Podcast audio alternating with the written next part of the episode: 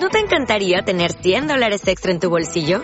Haz que un experto bilingüe de TurboTax declare tus impuestos para el 31 de marzo y obtén 100 dólares de vuelta al instante. Porque no importa cuáles hayan sido tus logros del año pasado, TurboTax hace que cuenten. Obtén 100 dólares de vuelta y tus impuestos con 100% de precisión. Solo con Intuit TurboTax. Debes declarar para el 31 de marzo. Crédito solo aplicable al costo de la presentación federal con TurboTax Full Service. Oferta sujeta a cambios o cancelación en cualquier momento. Lunes 17 de septiembre hasta las 3 en Radio Marca, directo Marca Valladolid.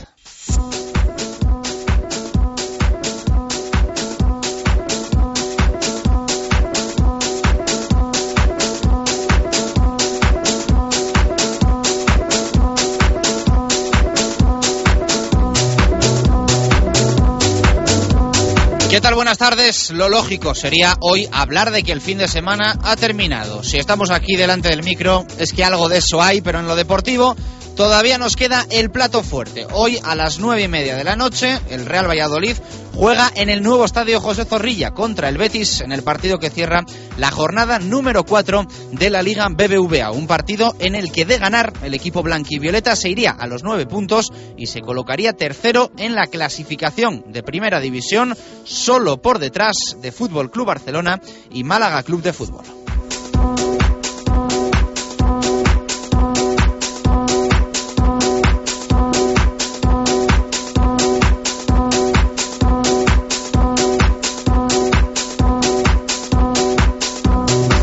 Que tenemos claro es que enfrente habrá un equipo duro y peligroso, como es el Betis de Pepe Mel. La convocatoria del Real Valladolid, la lista de Jukic, sin grandes sorpresas. Ya no es novedad ver al angoleño Manucho o al madrileño Alberto Bueno en ella, tampoco que se quede fuera el argentino Juan Ángel Neira.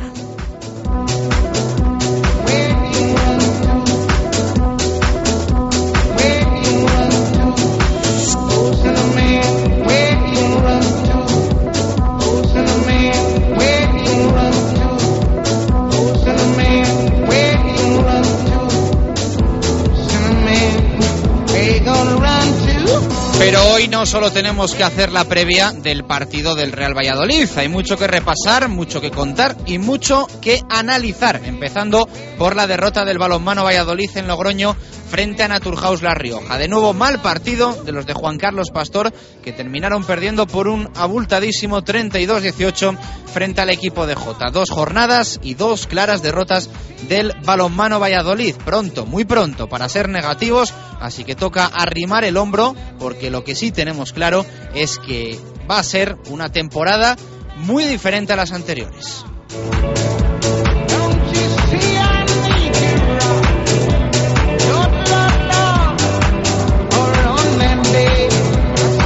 En baloncesto, desastroso el Blancos de Rueda en la Copa Castilla y León, disputada en el Polideportivo Pisuerga, colista de la competición autonómica, siendo el único equipo ACB que participaba. Perdió en semifinales frente a Palencia, a la postre campeón, y frente a, eh, a la postre campeón frente a Burgos en la final, y perdió también Blancos de Rueda en la lucha por el tercer y cuarto puesto frente al Ávila. Se está a tiempo todavía de hacer un esfuerzo para no vivir la situación que se vivió la temporada pasada. Roberto González estuvo bastante clarito en las ruedas de prensa.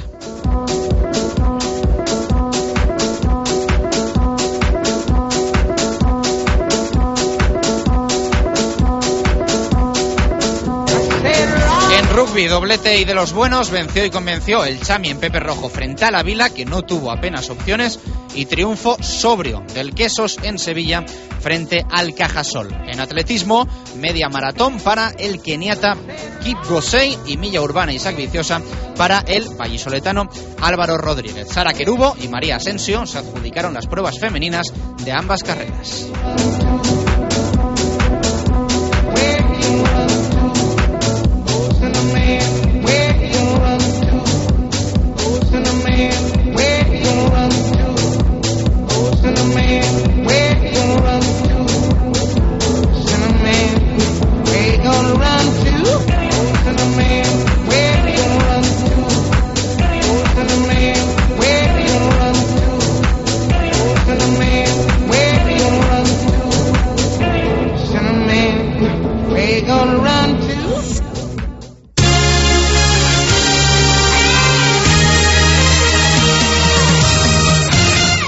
Una y diecisiete minutos de la tarde a las nueve y media de la noche. Cierra la jornada número cuatro en la primera división del fútbol español, el Real Valladolid, frente al Real Betis en el nuevo estadio José Zorrilla. Una jornada número cuatro con los siguientes resultados. Málaga 3, Levante 1, Valencia 2, Celta 1, Getafe 1, Barça 4, Sevilla 1, Real Madrid 0, Español 3, Athletic Club de Bilbao 3, Granada 1, Deportivo de La Coruña 1, Osasuna 1, Mallorca 1, Real Sociedad 2, Zaragoza 0, Atlético de Madrid 4, Rayo Vallecano 3 y falta, como digo, el de las nueve y media de la noche. Hoy la sexta ofrece el Real Valladolid frente al Betis. Antes que por la tele, mejor vivirlo en el nuevo estadio José Zorrilla resultados bastante favorables para los intereses del Real Valladolid, porque ninguno, diría yo, de los equipos, eh, excepto el partido entre Real Sociedad Zaragoza, que se decantó para los eh, Churi Urdines 2-0,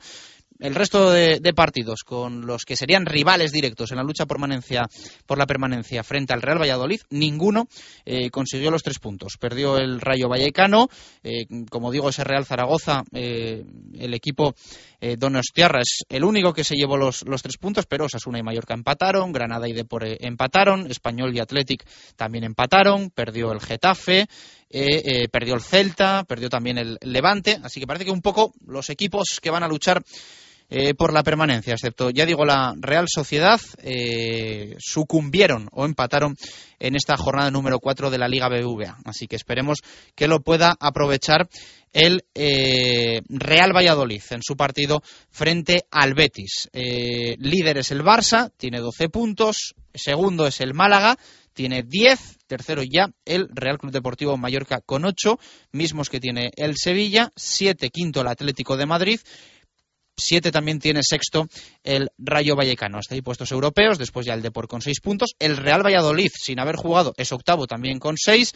Novena Real Sociedad con seis puntos. Décimo Valencia con cinco. Bastantes equipos con cuatro. Del Real Madrid hasta el eh, Athletic de Bilbao, pasando por Getafe y Levante.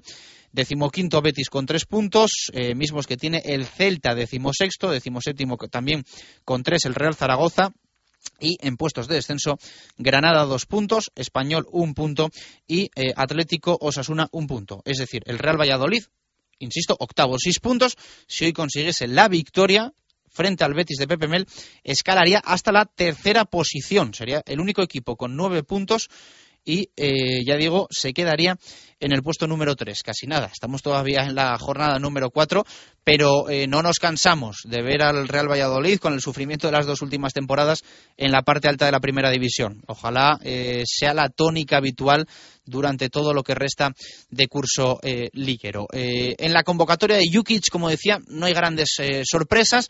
No está Juan Ángel Neira, no está Manucho, sí está, Alberto, sí está Manucho y sí está Alberto Bueno. Quiero decir que esto ya mm, yo creo que tiene que dejar de sorprendernos, tiene que dejar de ser noticia eh, y el once titular en principio sin eh, mayores novedades, a no ser que Miroslav Jukic cambie de opinión en las últimas horas. Óscar González se ha recuperado, está disponible.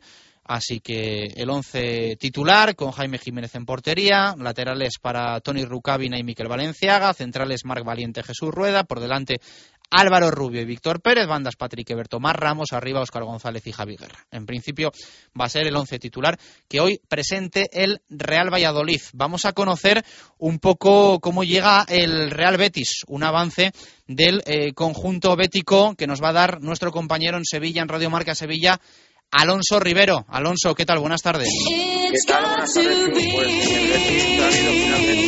Llena tu vida de felicidad con Special Escada y la nueva Delicate Notes.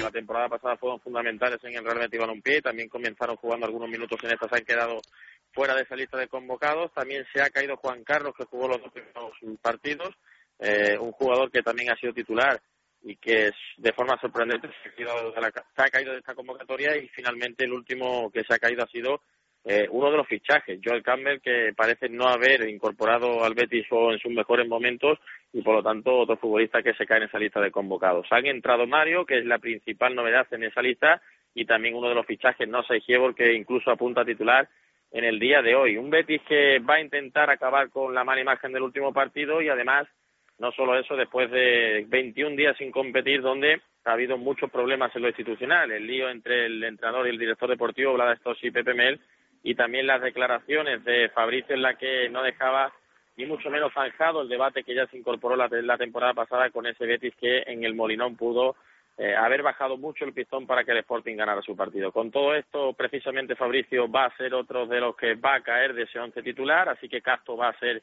hoy el portero del Betis en Zorrilla y acompañado va a estar con Nacho en la izquierda, con eh, Nelson, el cabo verdiano, en la derecha y centrales, ahí hay muchas dudas porque eh, va a ser fijo Paulao, parece que a su lado va a estar una vez más Dorado. Por el centro del campo, Rubén Pérez recupera otra vez la titularidad tras recuperarse de sus problemas en el tobillo, acompañado por el incombustible Beñat y también, como no, por otro futbolista fundamental, que en este caso eh, también está haciendo una buena temporada, o al menos un comienzo de pretemporada como es Nosa y Giebor y que va a tener sus primeros minutos en Zorrilla. Eh, como atacante recupera el Betis también a Rubén Pérez, eh, perdón, a Rubén Castro, y también va a estar acompañado el futbolista canario por Jorge Molina, que ha empezado esta temporada en un buen momento marcando goles, y también otro de los fichajes que de momento no ha rendido como es Salvador Agra. Es el once que va a presentar con muchas novedades hoy Pepe Mel para acabar, como te decía, con esa mala imagen que dejó el equipo en la última jornada ante el Rayo Vallecano. Bueno, pues así llega el Real Betis al partido de esta noche, ya digo, en el nuevo estadio eh, José Zorrilla. Han pasado muchas cosas durante el fin de semana,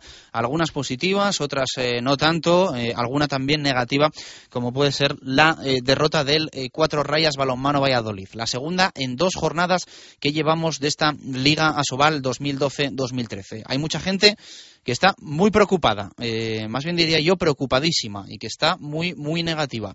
Eh, no voy a decir que no haya dado razones para ello el equipo de Pastor en las dos primeras jornadas frente al Villa de Aranda y frente al Naturhaus La Rioja, porque posiblemente las haya dado pero queda mucho todavía. Eh, Pastor ha demostrado ser un entrenador de garantías que hace auténticos milagros. Eh, todos estamos también de acuerdo en que ha tenido durante los últimos años plantillas eh, infinitamente más competitivas y profesionales en el sentido literal, que nadie rebusque absolutamente nada que la que ahora mismo tiene, pero yo creo que hay que confiar sobre todo en la figura de Juan Carlos Pastor para esta temporada que ya ha arrancado y en la que el Club Balonmano Valladolid acumula dos derrotas en dos jornadas. Eh, ya digo que lo que se ha visto es lo que se ha visto, eso nadie lo puede obviar.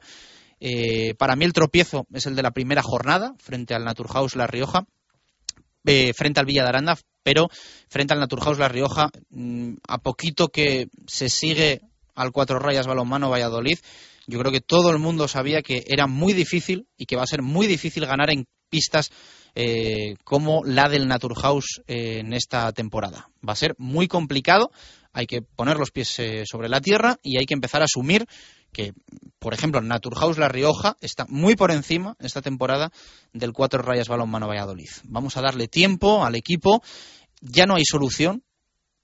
aquí tenemos mm, varios escenarios. El Blancos de Rueda Club Baloncesto Valladolid, del que hoy vamos a hablar bastante todavía, todavía puede hacer cosas y todavía tiene tiempo para traer gente, para solucionar los problemas que se están detectando, pero el Cuatro Rayas Balonmano Valladolid poco puede hacer.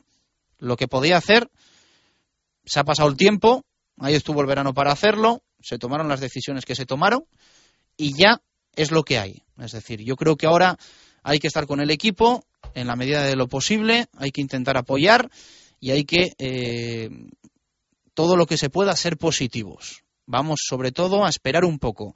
A esperar, estamos en la jornada 2, esperar a la 5, a las 6, vamos a ver cómo van las cosas, pero tampoco empezar a matar a nadie, absolutamente a nadie, antes de tiempo. Porque ya digo que yo creo que poco a poco, al menos es una percepción personal, el Cuatro Rayas Balonmano Valladolid va a ir encontrando su lugar en la clasificación de la Liga Sobal y no va a estar en la zona baja, tampoco en la zona más alta pero no va a estar en la zona baja. Así que vamos a darle un poco de tiempo al cuatro rayas eh, balonmano Valladolid, que por supuesto se han hecho cosas mal, está claro, porque ahí están los números y ahí está el cambio radical que ha tenido que pegar el club de una temporada para otra, que se percibe no ha sido el ideal. Eh, vemos, por ejemplo, Aunque, insisto, es, es pronto para las derrotas y para las victorias. Pero ahí tenemos el caso, por ejemplo, del Chami, del Cetrans El Salvador, que parece que los escalones los ha bajado más poquito a poco. Lo ha asumido, que había que bajar escalones,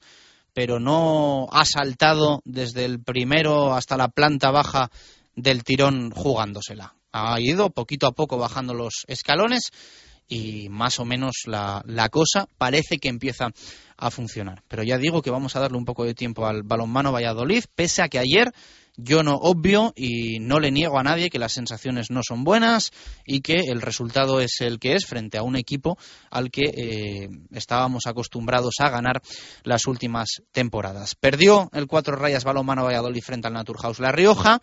Perdió el Blancos de Rueda Club Baloncesto Valladolid sus dos partidos de la Copa Castilla y León perdió en semifinales frente a Palencia y perdió en la lucha por el tercer y cuarto puesto frente al Ávila. El rival que tuvo en semifinales, Palencia, eh, ha sido el campeón de esta nueva edición de la Copa Castilla y León frente a Burgos. Así que felicidades para los palentinos y mucho va a tener que trabajar el Blancos de Rueda Club Baloncesto Valladolid. Va a tener que trabajar mucho en los despachos, si es que hay alguien para trabajar.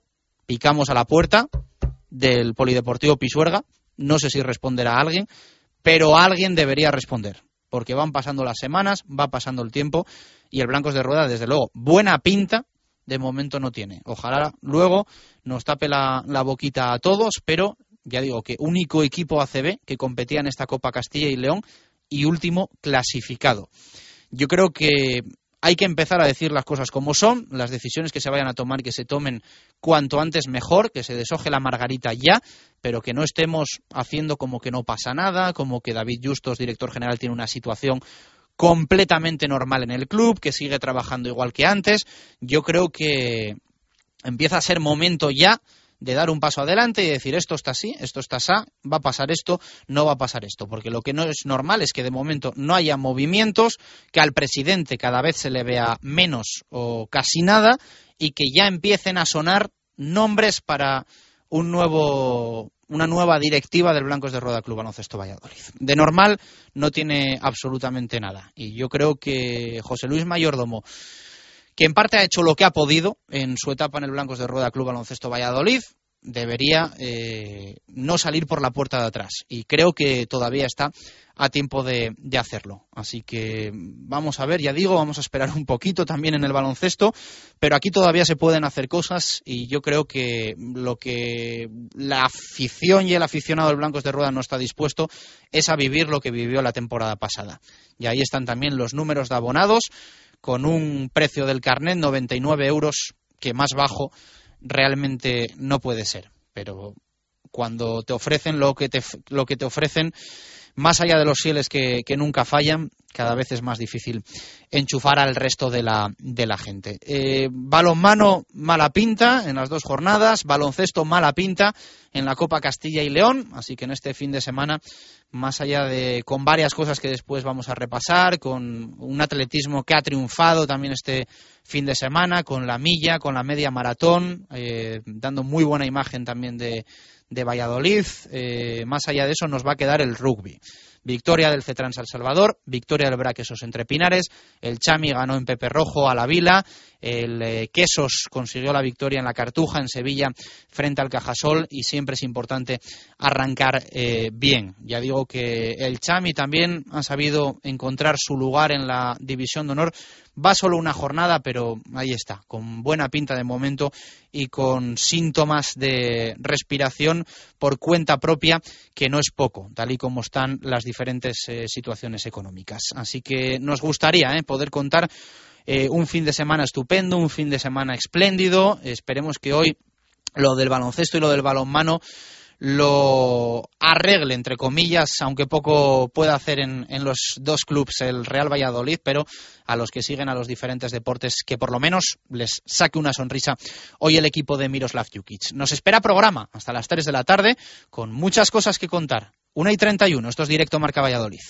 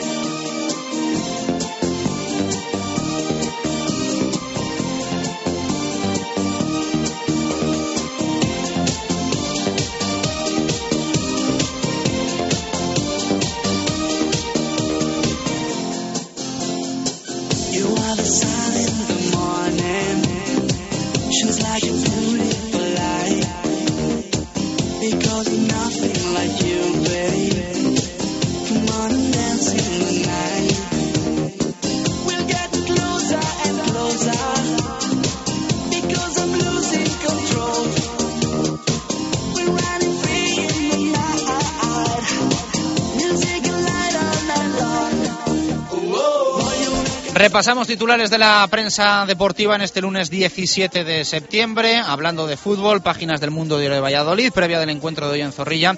Arturo Alvarado titula que siga la fiesta. Arturo Posado a recuperar la senda del triunfo y, y dice también Arturo, Fran no y el ajuste de las expectativas profesionales. Hay opinión también de Santi Hidalgo en columna blanco y violeta, el dilema, es lo que hoy titula Santi Hidalgo. Y en el diario Marca, Héctor Rodríguez también titula la previa, el Betis regresa al fin de sus vacaciones hay rugby también hoy en los eh, diferentes periódicos. El Mundo Diario de Valladolid titular de Víctor Molano, este Cetransa promete y habla también de la actuación del Braquesos entre Pinares en Sevilla, los galones del campeón, eh, titula nuestro compañero Víctor Molano. En el norte, Encinas, la reinvención empieza bien, hablando del Chami, y hay en el norte de Castilla también titular para el Braquesos entre Pinares, va Puleo del Quesos en 15 minutos. Titulares de baloncesto en el mundo, Lolo Velasco, eh, Lolo Velasco, cuchara de madera de color rojo, y Juan Ángel Méndez, Roberto González explota en el norte de Castilla, titular de Juan Postigo, el Blancos de Rueda, colista. Y en balonmano también, titular en el mundo de Valladolid, Arturo Alvarado, objetivo permanencia, es lo que dice el compañero de El Mundo. Y en el norte de Castilla, agencias, eh, titula el cuatro rayas, se desinfla en Logroño. También hay titulares para el atletismo. En el mundo diario de Valladolid, José Javier Álamo, Kenia conquista Valladolid. Y en el norte de Castilla, Miguel Ángel Pindado en zapatillas por Valladolid.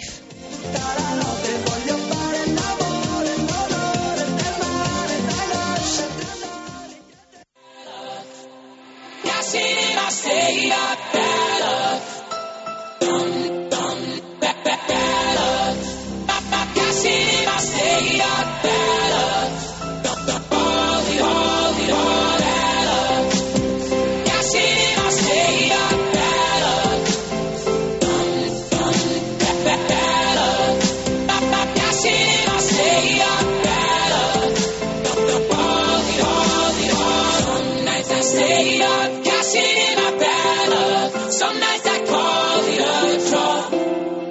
Some nights I read my eyes could build a castle. Some nights our stages fall. But I still wake up, I still see a ghost oh, solo. I still not sure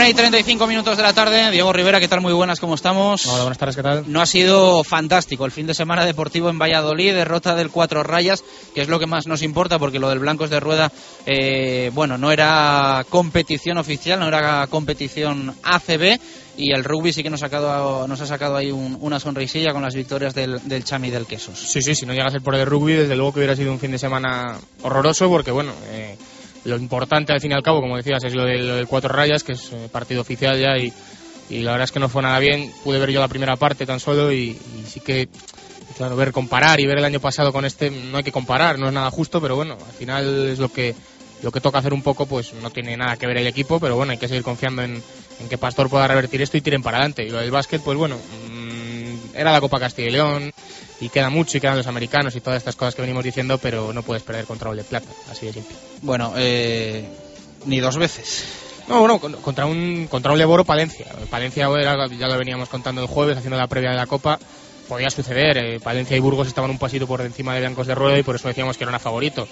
Eh, contábamos, mm, si se puede Otra cosa es que sea normal que estén un pasito por delante de, Eso ya no, de Blancos de Rueda, claro. Eso es otro tema, pero que ahora mismo lo están es, es- es evidente. Lo que no es normal, ya digo, es que pierdas contra Ávila en el tercer y cuarto puesto, un equipo de LED Plata, que no es... eh, Dos categorías, por es debajo del la Blancos de Rueda Club Baloncesto claro, es- Valladolid. el Liga símil ACB, futbolístico es segunda B. Le Plata. Segunda vez el símil futbolístico, así para, para que la gente se pueda hacer una idea. O sea que eso no tiene ninguna justificación. mm, prácticamente no estuvo en ningún momento por delante Blancos de Rueda, o sea que, que imperdonable y, preocupante un poco Roberto después. Ahí es lo que. eh, conclusiones deportivas no hay que sacar muchas, pero sí conclusiones mm, de las palabras de Roberto, un poco reconociendo que el equipo moralmente está muy, muy tocado después de esto. Bueno, pregunta que tenemos hoy en Twitter para todos nuestros oyentes, opinión que queremos eh, también tener de la audiencia de Directo Marca Valladolid. ¿Qué esperan del partido de hoy frente al Real Betis? Y quién consideran que es el favorito entre sevillanos y vallisoletanos. Comenzamos con Diego GM. Espero ver un buen partido con un gran partido del Pucela y somos favoritos por jugar en casa. Pucelano 21. No creo que haya favoritos en el partido de hoy. Espero un partido muy abierto y emocionante. Keka 180, partido igualado, no hay claro favorito. Creo que veremos un buen partido. Luigi Royan. Veo al Betis, un equipo capaz de lo mejor y de lo peor. Espero que lo segundo no veo claro el favorito. Al Sorreb, el Betis y todos los rivales del Valladolid esta temporada son los favoritos en nuestros partidos. Luisone 2012, partido complicado y ojo que el Betis puede dar la sorpresa. Es duro fuera de casa, favorito 70% Valladolid, 30% al Betis. He aguado 23, no será fácil, pero con opciones de ganar. Hay que estar concentrados y ya llegar al gol. Favorito el Pucela por jugar en casa. Cristian HG, partido vistoso, sin dominador claro, ritmo alto, tres o más goles. Y el favorito el Betis. Tiene más jugadores resolutivos. Eh, Miguel 1988-21, el Valladolid es favorito, espero, espero la victoria. Sería un gran arranque, 9 de 12, hay que evitar sus contragolpes. J. del Espinilla, espero que ganemos, pero sinceramente el favorito es el Betis. Eh, Cesanca, no cometer errores que mantengan la portería cero y el estreno de guerra en primera como killer. Eh, David Cigales, aseguramos goles con Manucho. Rodrilafo, hoy ganamos y nos quedamos con 9 puntos que nadie nos quita. Eh, Pumazalama hoy con 15 minutos de Manucho suficiente para ganar al Betis. Javi Bodeguis, espero ver al Pucela dominador del día del Levante y que consigamos la victoria. Considero el partido muy igualado. Y Uxoul creo que está por encima del Betis, pero veo más bien un empate. Bueno, ya ves que hay opiniones de todo tipo. Eh, gente que da favorito a todo rival que tenga el Real Valladolid, gente que le da el 70% al Pucela, gente que reparte la, ese, ese hecho de ser favorito y de todo. Sea, de todo tenemos. Gente que confía en Manucho, también tenemos. Había alguien crítico con el balonmano, ¿no? Eh, Luego lo vamos a leer, luego con Marco Antonio cuando hablemos del cuatro rayas, porque siempre lo digo, ¿eh? que aquí queremos leer todo tipo de opiniones siempre y cuando haya respeto. Y, sí, que lo hay. y luego vamos a leer también alguna opinión, pues bueno, eh, oyentes que también quieren eh, informarnos de, de cómo está el, el cuatro rayas balonmano Valladolid desde su punto de vista. Y bueno, ya decimos, las preguntas un poquito de todo, variedad y, veremos a ver, esperemos que al final sea el favoritismo y se cumpla eh, el triunfo del Valladolid. Al fin y al cabo juega en casa, juega en Zorrilla y, y de momento el primer partido que, que disputó en Zorrilla eh, contra el Levante, la superioridad fue total y, el equipo la verdad es que cumplió las expectativas y se llevó los tres puntos. 9 de 12 yo creo que sería un arranque espectacular que pocos esperaban y, y, que bueno, lo decía uno, 9 que ya no te quita nadie si se consigue la victoria y, restando ya puntitos para el objetivo. Rive, gracias.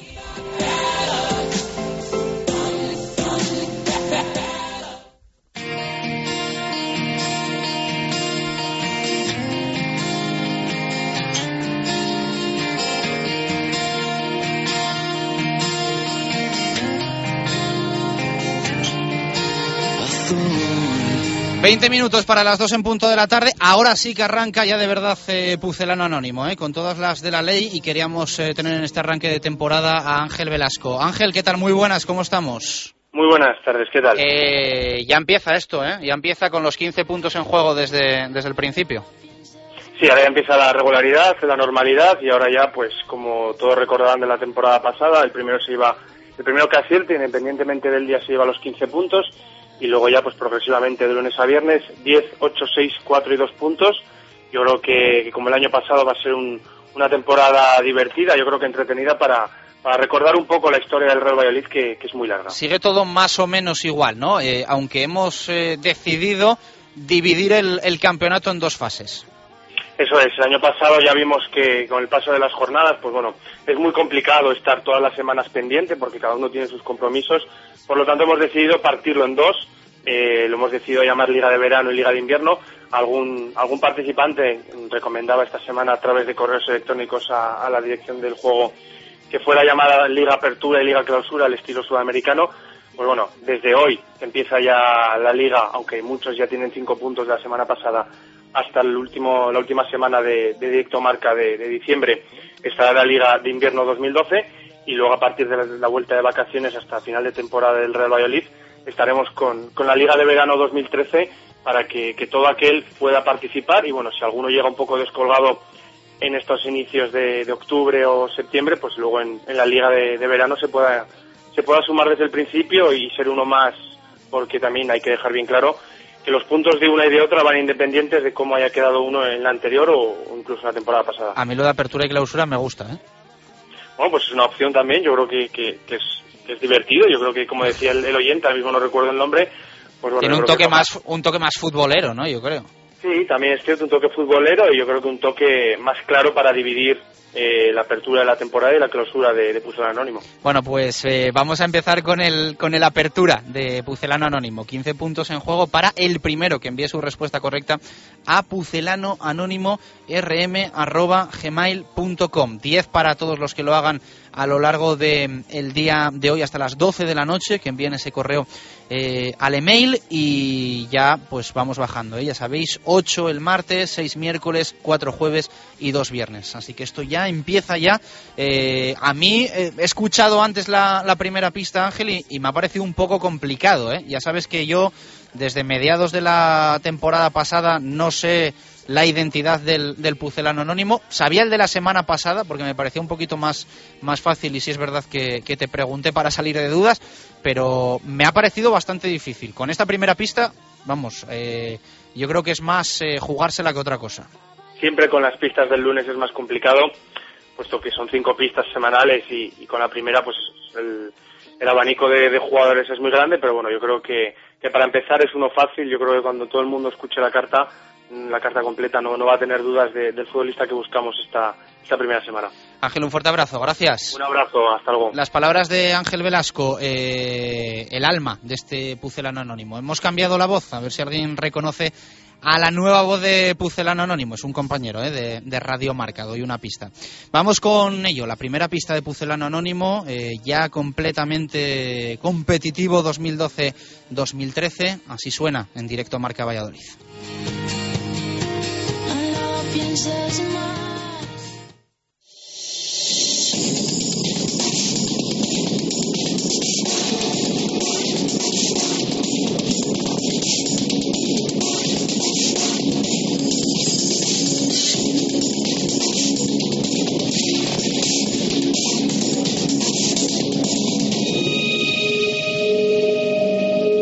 Siempre dicen que los inicios son complicados y el comienzo de mi carrera en el Real Valladolid no fue nada sencillo y sí tremendamente duro.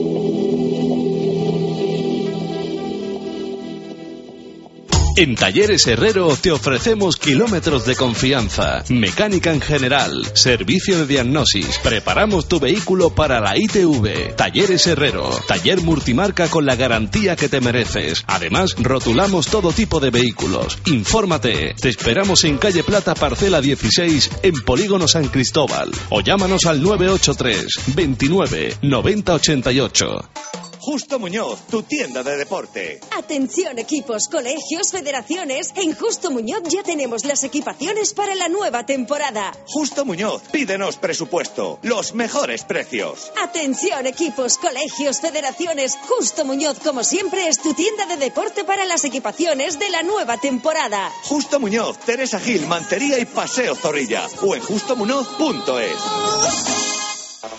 Eilo Motor concesionario Nissan exclusivo en Valladolid, una temporada más con el Real Valladolid. En la avenida de Gijón, venta, reparación y 400 metros cuadrados de exposición para encontrar el Nissan que responde a tu estilo. Eilo Motor, coche oficial del Real Valladolid y fiel al deporte vallisoletano. Para empezar, tortilla de bacalao. Después, bacalao al pilpil con pimientos del piquillo. Seguimos con chuletón a la parrilla y terminamos con un exquisito queso idiazábal acompañado de nueces y membrillo. Todo esto y toda la sidra que te apetezca beber por solo 28 euros y medio en la sidrería Lur. Con platos de carta, salones privados, terraza y un amplio jardín para disfrutar de una agradable copa. Lur es un lugar ideal para celebrar bodas, bautizos, comuniones o cualquier acontecimiento. Descubre la sidrería Lur en el camino de Zaratán sin junto al Estadio Zorrilla, donde el antiguo restaurante El Castillo, Sidrería Lur, 983-105-105. Directo Marca Valladolid. Chus Rodríguez.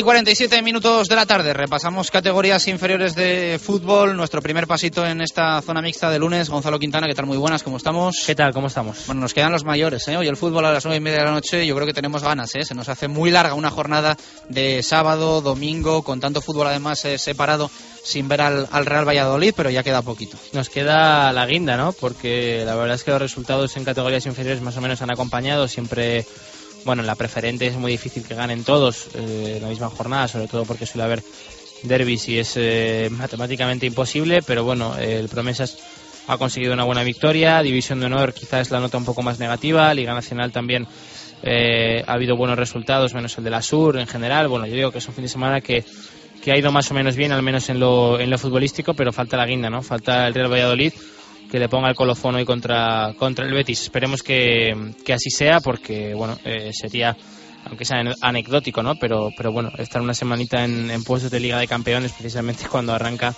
eh, la Liga de Campeones, pues bueno, seguro que, que nos iba a hacer a todos despertarnos eh, mejor y, bueno, yo creo que el equipo sobre todo también trabajar mejor y trabajar con más confianza.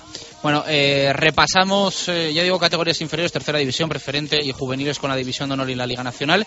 Empezamos con el grupo 8 de tercera, donde está el Real Valladolid B y hay un claro protagonista este fin de semana. Sí, el protagonista es el Real Valladolid B en la tercera división y con más concretamente su futbolista su delantero Rubén Díaz por muchas cosas, ¿no? Primero porque ha anotado cuatro goles, en la victoria 5-0 contra el Numancia B. La verdad es que el Numancia B no ofreció su, su mejor versión. El Promesas le pasó prácticamente por encima y, bueno, cuatro goles de Rubén Díaz, como digo.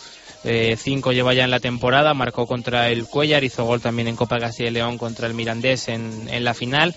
Bueno, pues eh, de momento grata noticia, ¿no? Eh, yo creo que el año pasado una de las, mm, no sé si decir, bueno, una de las piedras que tenía el Promesas en la plantilla era la falta de gol, la falta de un delantero que se caracterizase por, por hacer muchos goles. Al final hizo muchos Pesca, hizo alguno Lolo, hizo Larson también, hizo bastantes Navas, pero no había un delantero centro de referencia que marcase 20 goles ¿no? en la categoría como si tenían eh, otros equipos como vimos en el caso de, de la Cultural o de la, o de la Arandina. Entonces, bueno, eh, este año parece que Rubén Díaz de momento está cogiendo el testigo de ser el centro goleador del equipo y, lo está demostrando, ¿no? Cuatro goles ayer en un partido, ya como digo son cinco en la temporada, precisamente la semana además que el Real Valladolid se enfrenta al Betis, al que fue su, ex equipo, el equipo en el que él estaba en división de honor hasta la temporada pasada, así que bueno, la verdad es que la semana muy buena para, para Rubén Díaz, muy buena para el Promesas para esta victoria, que además ha tenido ya la incorporación de Guillerme, que ya se ha podido alinear con el filial, que era uno de los que no tenía ficha hasta ahora y no había podido debutar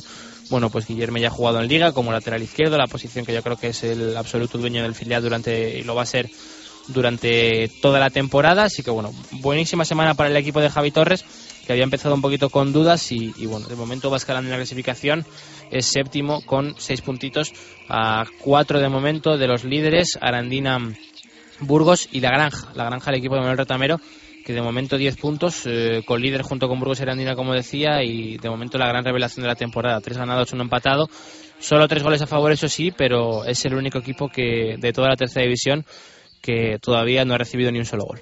Bueno, eh, eso en tercera división. Nos pasamos a la regional preferente con muchísima representación vallesoletana. En la regional preferente, segunda jornada, Villa de Simancas 3, Medinense 1, Peñaranda de Bracamonte 2, Atlético de Torresillas 4, Universitario 1, Carvajosa la Sagrada 1, Villaralbo B 1, Navarres 1, Río Seco 0, eh, Zamora B 6 y Mojados 1, La Bañeza 2. Mm, eh, malos resultados para Río Seco y para Mojados, también para la Medinense en el derby con el Villa de Simancas y bueno, en la clasificación líder Atlético Torresillas con 6 puntos. Grata noticia también ver al equipo de Torresillas comandar la clasificación, aunque sea en la preferente. Sexto, Villa de Simancas con 4.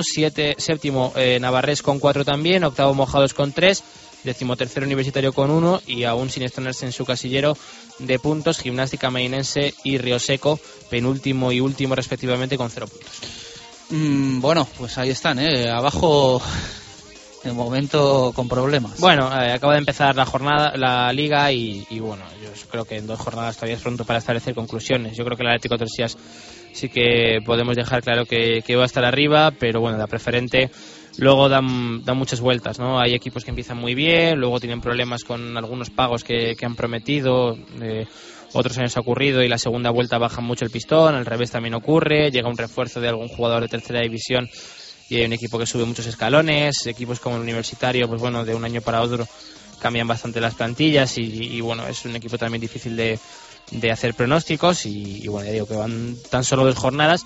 De momento, grata noticia lo del Atlético Tordesillas. Esperemos que, que eso, que Medinense y Roseco empiecen a sumar pronto. Bueno, eh, nos vamos a los juveniles. Hay que hablar de la división de honor, donde el representante es el Real Valladolid. Empate de nuevo para el equipo de Gail, para el juvenil A 2 a 2 contra el Rayo Majada Onda. Resultado que, bueno, mirando un poco la clasificación, viendo que el Rayo Majada Onda era cuarto y visitaba los anexos y el Real Valladolid está por debajo, puede no parecer malo pero bueno, yo creo que las sensaciones que quedan son bastante malas porque el equipo blanquivioleta vuelve a desperdiciar un 2 a 0 a favor en casa. Ya le pasó la semana pasada contra el Leganés, le ha vuelto a pasar contra el Rayo Majadahonda y estamos hablando de cuatro puntos que se ha dejado. Pues eso, que, teniendo las victorias contra el Leganés y contra el Rayo Majadahonda, partidos que estaban encarrilados, pues tendría nueve puntitos y en pleno de victorias estaría ahora mismo junto con Real Madrid y Atlético de Madrid comandando la clasificación. Eh, ya digo, da rabia mm, porque al entrenador suele ser lo que menos le gusta, el tipo de aspectos de que te remonten partidos que tienes en el bolsillo y, bueno, pues eh, la verdad es que esperemos que el Division Honor pues consiga eso, ir sumando resultados, ir afianzando los partidos que tiene de momento encarrilados. La verdad es que la alineación, pues bueno, con alguna variante, entró Robert, el chico que, ha llegado del Betis en la media punta, junto con Teto y Tony en las bandas, que yo creo que Teto y Tony son lo, mejor que tiene el equipo con bastante diferencia, tiene unas bandas eh, para mí de primer nivel en la división de honor y bajó también Anuar del Promesas, que, que, lo habíamos destacado mucho durante el arranque de temporada, que había hecho un muy buen trabajo con las órdenes de Javi Torres, eh, jugando incluso como lateral bastante bien, en Copa Castilla y León jugando muy bien y bueno, ha bajado al división de honor. Veremos a ver si, si ha bajado para quedarse ya definitivamente como medio centro. Yo creo que Anuar pues tiene que dar un plus y, y, va a ser de los jugadores importantes en la división de honor este año. Y por último la Liga Nacional. En la Liga Nacional también eh, representación del Real Valladolid, por supuesto, Real Valladolid B 3, Zona Norte 2, Victoria 3, Calasanz 2, Zamora 1, Arces 2 y Burgos Promesas 2003, Unión Deportiva Sur 1. Buena victoria también del Real Valladolid en casa ante un rival que le puso las cosas muy difíciles. Y en la clasificación, de momento es líder eh, un recién ascendido, el Arces, junto con el Puente Castro. Arces segundo, con líder con seis puntitos. Sexto la Sur con tres. Victoria séptimo con tres también. Y noveno el Real Valladolid tan solo con tres. Buen debut para el eh, equipo de Chuchi Macón en la Liga Nacional. Bueno, esta semana no está Javi Pardo con nosotros para hacer el análisis por eh, temas laborales, pero ya volverá la semana que viene. La semana que viene. Gracias, Quintana. Adiós, chao. 1 y 54, vamos a hablar un poquito de rugby en directo marca.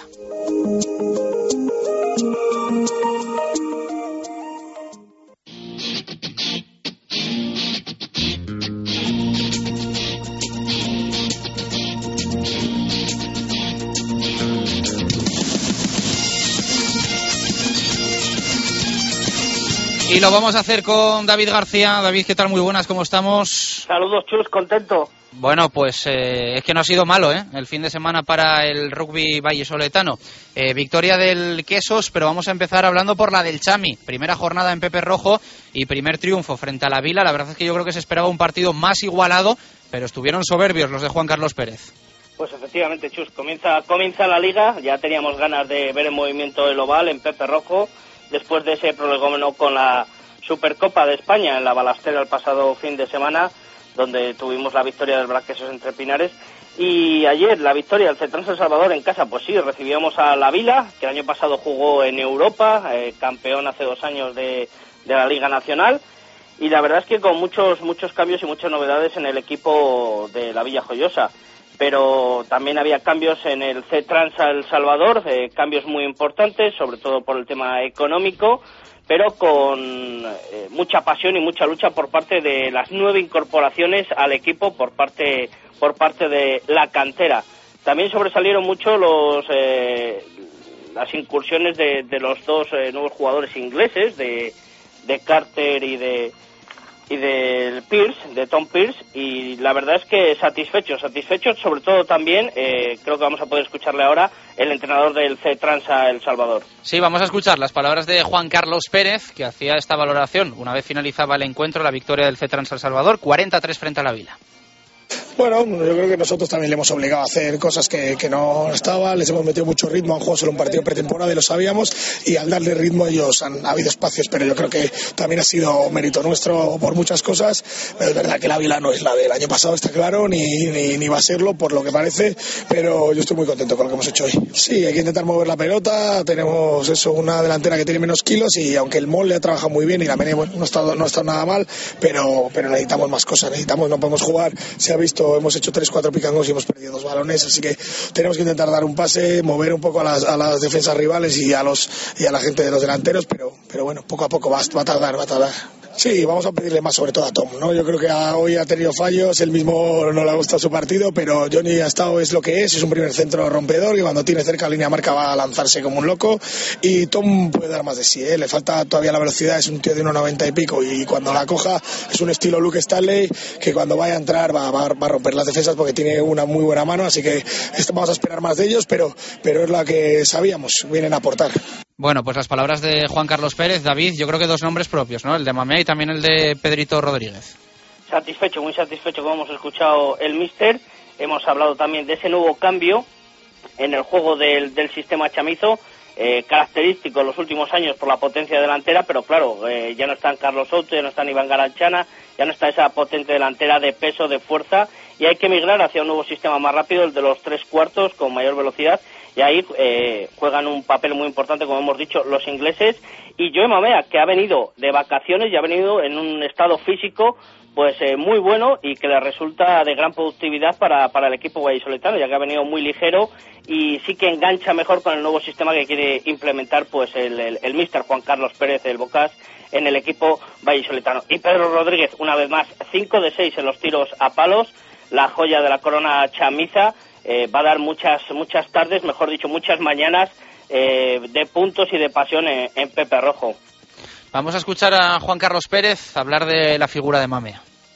Sí, ha venido bien, ha venido muy bien.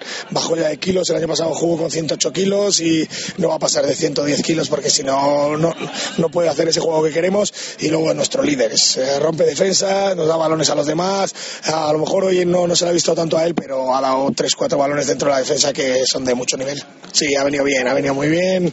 Bajó ya de kilos. El año pasado jugó con 108 kilos y no va a pasar de 110 kilos porque si no, no, no puede hacer ese juego que queremos. Y luego nuestro líder es, eh, rompe defensa, nos da balones a los demás. A lo mejor hoy no, no se le ha visto tanto a él, pero ha dado 3-4 balones dentro de la defensa que son de mucho nivel. Bueno, pues contento, ¿eh? Con Mamea Juan Carlos Pérez. Sí, sí, muy contento y la verdad que es, es un jugador que puede dar, eh, que, bueno, que de hecho da muchas soluciones al equipo. El trabajo sucio, por decirlo así, oculto, no sucio, por no, por no eh, malinterpretar las palabras, el trabajo oculto, oculto en el equipo y que da, pues, eh, muchos balones, sobre todo, pues, a lo que hemos comentado, a, esa, a esos tres cuartos del equipo chamizo que puede darle velocidad y conseguir muchos ensayos. ¿eh? La verdad es que va a ser un año interesante, pero el CETRANS El Salvador pues tiene que trabajar mucha juventud, como ya decía, pues nueve incorporaciones al, al primer equipo y mucha savia nueva y que Juan Carlos Pérez es un especialista en eh, armonizar todo ese juego y ese juego de cantera para, para ver un gran rugby en, en Pepe Rojo. Bueno, y de la victoria del Quesos en Sevilla, ¿qué destacamos, David? Pues de la victoria del eh, Quesos, la verdad es que sí que es un golpe encima de la mesa. Así como la Vila eh, esperábamos que aquí en Pepe Rojo diera algo más, pero se sabía que venía con un equipo flojo. El, eh, el equipo sevillano, el Fundación Cajasol Ciencias, es un equipo muy duro en Sevilla. ¿eh? Además, fue una mañana muy calurosa, pero el equipo quesero en cuarto de hora solventó el partido y nos fuimos en el minuto 14 ya con un 0 a 19. Luego, eh, Gareth Griffith, el, el, pateador del equipo quesero, pues eh, jugando este año de, de, centro. Recordemos que el año pasado estuvo en Italia y hace dos, eh, fue, hace tres ya fue el máximo anotador de la liga en el BRAC Quesos entre Pinares. Sabiendo administrar esa ventaja la, con, con gas, pues eh, fue todo hilado para, para el equipo vallisoletano. Una vez Ignacio Molina, otra vez el chulo malagueño, eh, impresionante con, con dos ensayos eh, y que yo creo que este año por fin va a ser un fijo en la selección española en, en el 15 de León.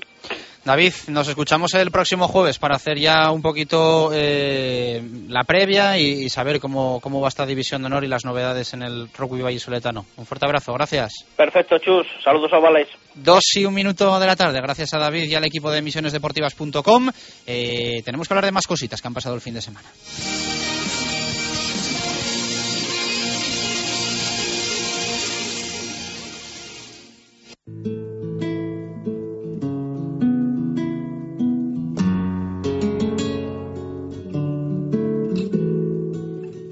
Te habrá contado que a veces vivo inundado en decisiones tan vivas que beben del venir. Si a veces me disconformo y parezco vuestro invitado, nadie os habrá contado nada bueno de mí. Los que luchan sin gritar. Y es que hay más competiciones que arrancan, ¿eh? No solo el rugby, no solo las inferiores de fútbol. Hay que hablar también. Marco Antonio Méndez, ¿qué tal? Buenas tardes.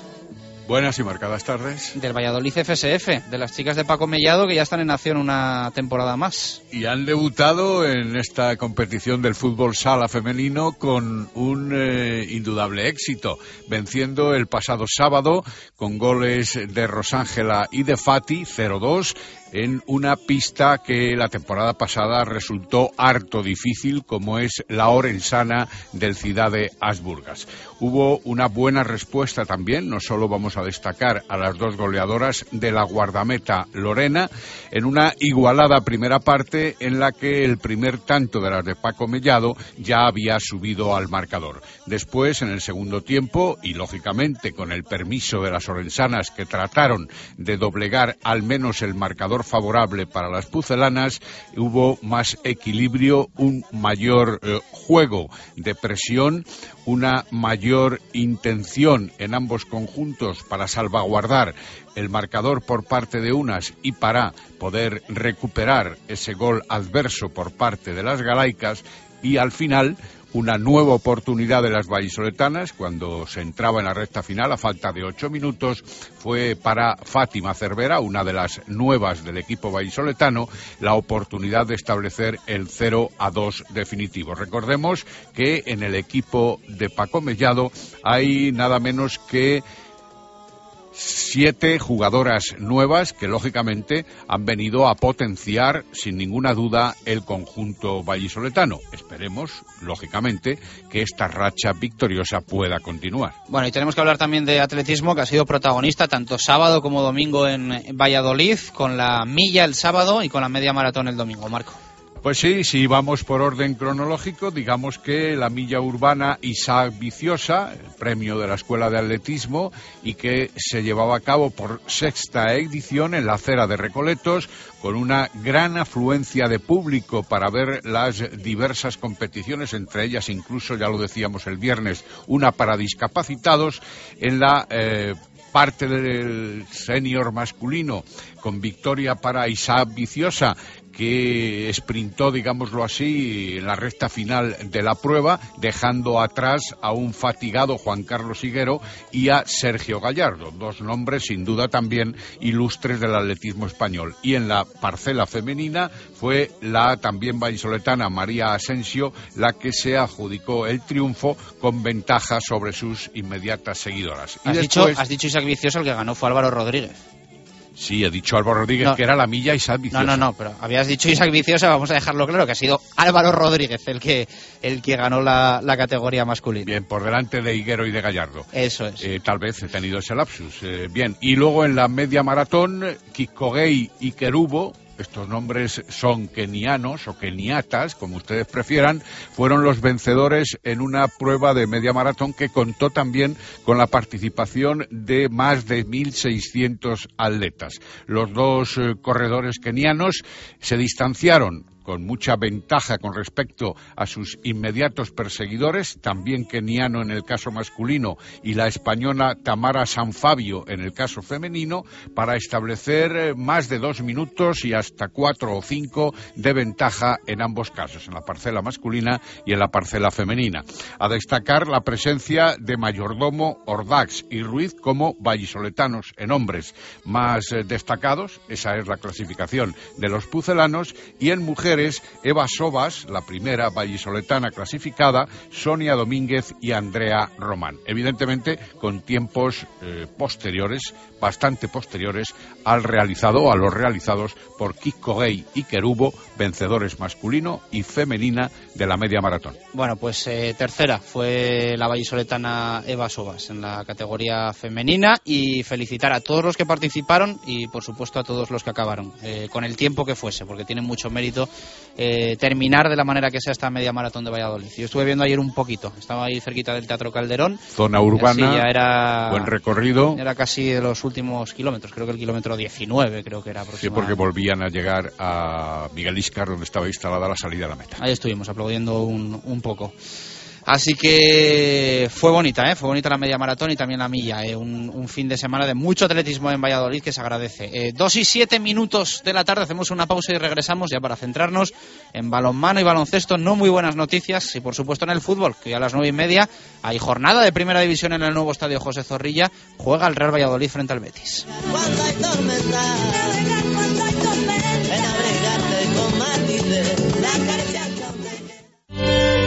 Si hay algo imprescindible en Valladolid es descubrir la Viña de Pachi, un restaurante único, tradicional y creativo, donde la gastronomía se disfruta en cada plato. Las cocochas, el rape, el besugo al horno y un sinfín de pescados frescos y de temporada forman parte de una carta con personalidad a la que sumar un servicio y una atención que diferencia a la Viña. Un lugar inigualable para celebrar comidas y cenas de empresa o cualquier evento especial. La Viña de Pachi, en la calle Rastrojo número 9 de Valladolid Reserva de mesas en el 983 34 10 18.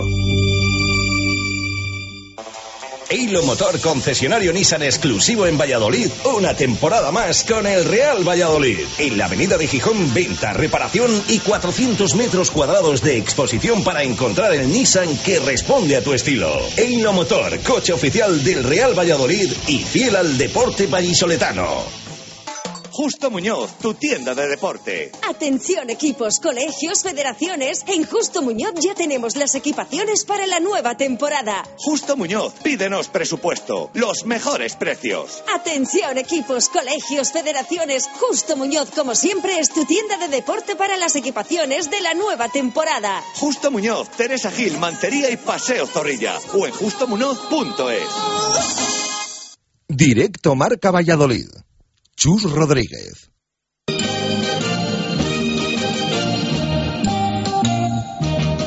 Directos al balonmano. Marco Antonio Méndez.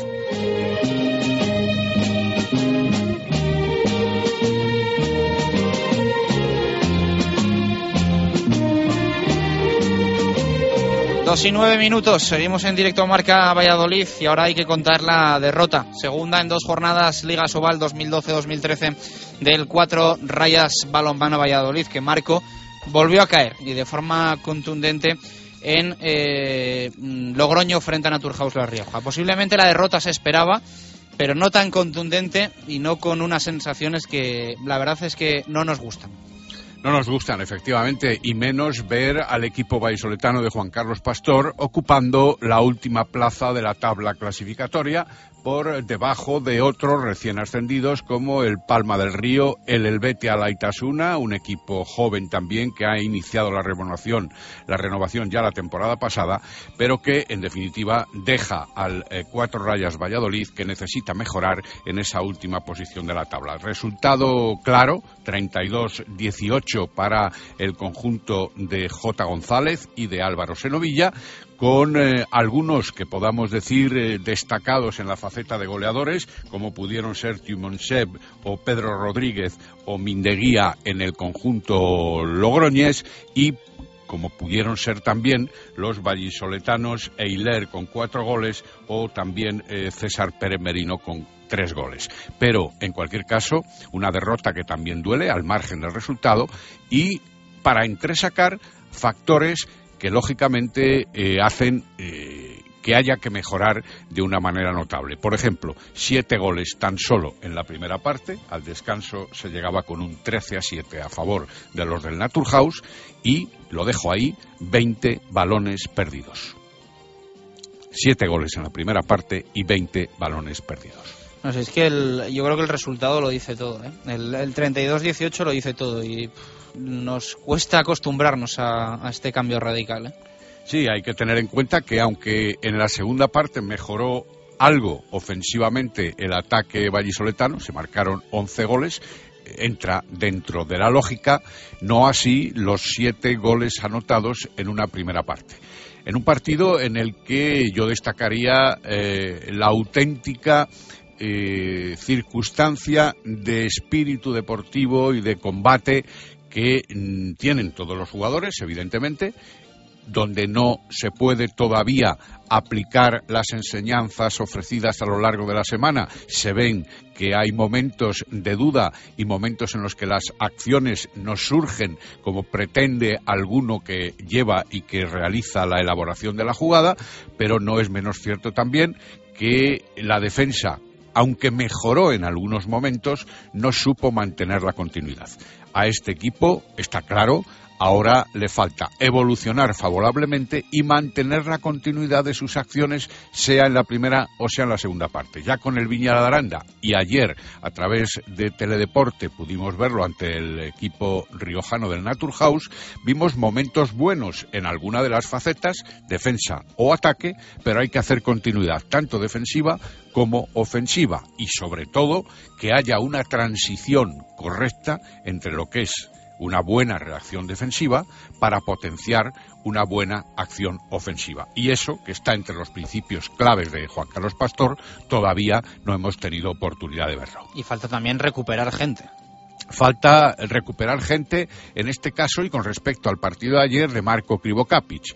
Eh, una lesión que se está alargando en el tiempo, Sí, se contó en el partido del Palacio de los Deportes de Logroño con Ávila y con Peciña, en mi opinión también visiblemente lastrados por el tiempo que se han pasado en el dique seco y que lógicamente en muchos momentos se veía que no podían llegar a esas circunstancias. Además, sigo pensando que hay que tener paciencia, que hay que dar, no obstante, ese ese tiempo de reacción para el equipo. Yo me he marcado siete partidos, más o menos, es decir, la mitad de la primera vuelta para saber si el equipo, lógicamente, aumenta sus posibilidades y en qué velocidad, en qué medida, pero de todas las maneras estamos, lógicamente, como estamos, es decir, en la última posición de la tabla clasificatoria y con algunos jugadores queriendo hacer pero todavía no llegando, y con otros en los que verdaderamente se confía plenamente. Yo voy a citar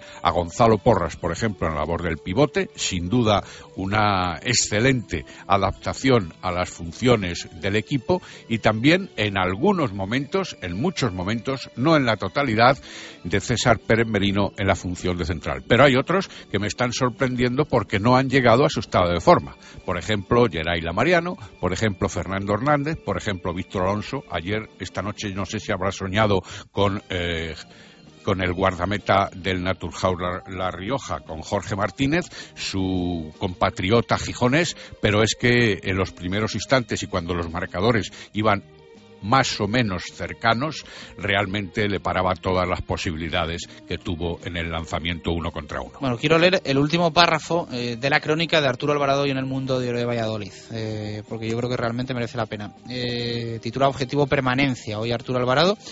Y dice el último párrafo, algunos se harán de cruces tras la paliza y el farolillo rojo, pero muchos preferimos un grupo de chavales y de gente que podía estar retirada dando la cara que lo que viven los aficionados del Teca o el San Antonio, campeones de Europa, tres puntos y desaparecidos. Por eso hoy ningún jugador tiene bola negra en su puntuación, doy fe de ella. Eh, a nadie se le puede exigir más de lo que puede dar. Naturalmente, es algo que venimos diciendo en estos micrófonos ya desde hace algún tiempo, no desde hace dos jornadas. Hay que tener en cuenta cómo se ha confeccionado el equipo, de qué manera se ha establecido el presupuesto para luego llegar a la contratación de estos jugadores, que podrían haber sido otros, a lo mejor mucho mejores, por el mismo o menos dinero en el caso de los profesionales, pero que en cualquier eh, circunstancia ahí está la elaboración del conjunto por parte de la directiva y de los técnicos técnicos del balonmano Valladolid. Ahora lo que hay que hacer, insisto, es dar el tiempo necesario para que estos jóvenes canalicen las acciones que se quiere, ver que Pastor tiene mucho trabajo, ya lo dije también en estos micrófonos, no es lo mismo dirigir a jugadores consagrados a los que hay que perfeccionar circunstancias o con los que hay que establecer nuevas acciones para sorprender al contrario, que enseñar, que practicar la docencia, que ilustrar en los primeros momentos a estos jóvenes. Y voy a decir algo más, y voy a decir algo más. No sé si hablar como socio del balonmano Valladolid, como periodista o como aficionado al balonmano, pero está claro que cuando llegue media temporada muchos se apuntarán a la historia que ahora dudan. Bueno, eh, veremos, veremos. Al final eh, la temporada irá poniendo en su sitio al, al balonmano Valladolid Exacto, y pues esperemos que que, sea para mucho, reconocerlo. mucho más arriba de donde está ahora el, el equipo de Juan Carlos Pastor. Pero para Eh, bien o para yo mal ya se lo he dicho desde, apuntarán. yo sí he dicho desde el primer día que eh, vayan bien las cosas o vayan mal. Yo creo que el cambio ha sido demasiado radical y eso es eh, síntoma de que algo se ha hecho mal. Y yo creo que este balonmano Valladolid tenía que haber ido poquito a poco y no de tanto a, a la realidad ¿no? que, ahora mismo se, se está viviendo y que hay que afrontar para intentar tirar hacia adelante. Tenía pendiente leer algún tuit que nos había llegado al respecto del balonmano. Luis One 2012 2012 dice: Ojo con el balonmano, eh, vamos a ser capaces de dejar a dos por debajo nuestro. No me gustó nada la imagen ayer. Eh, perder era lógico. Dice, menos mal que tenemos a Pastor, uno de los mejores entrenadores. Este equipo es de División de Honor B, con abuelos y con críos. Ya digo, es la opinión que nos llega a directo Marca Valladolid. Eh, segunda jornada finalizada en Liga Sobal, además de Senatur House, eh, cuatro rayas, la victoria del equipo riojano. Guadalajara 27, eh, 33 Atlético de Madrid. Anaitasuna 30 de Marleón 34. Palma del Río 28. Barça 40. Academia Octavio 27. Balonmano Aragón 35. Puerto Sagunto 30. Granollers 23. Cangas 21. Huesca 20. Y Villa de Aranda 29. Cuenca 31. En la clasificación con Barça Atlético Madrid, Aragón, Ademar León eh, y Cuenca con 4 puntos. eh, con 0. 4 rayas último. Y eh, por delante Palma del Río, Anaitasuna y Guadalajara. El quinto clasificado en esa tabla, que es el Cuenca Ciudad Encantada, visitará Huerta del Rey el próximo fin de semana. Mañana más. Un abrazo, Marco. Pues hasta mañana. Nos vamos al baloncesto. Hay que hablar de la Copa Castilla y León, donde las, Copa, eh, donde las cosas tampoco es que hayan ido muy bien.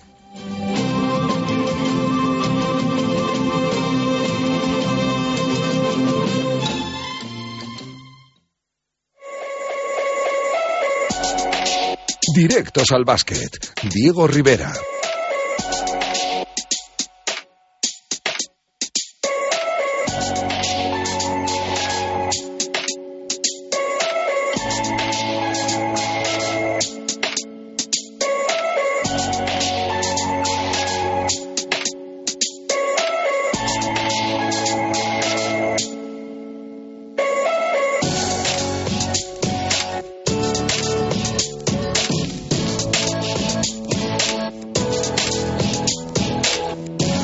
Dos y 19 minutos de la tarde. Hablamos de baloncesto y del Blancos de Rueda Club Baloncesto Valladolid. Eh, Ribe, lo comentábamos antes en el arranque brevemente.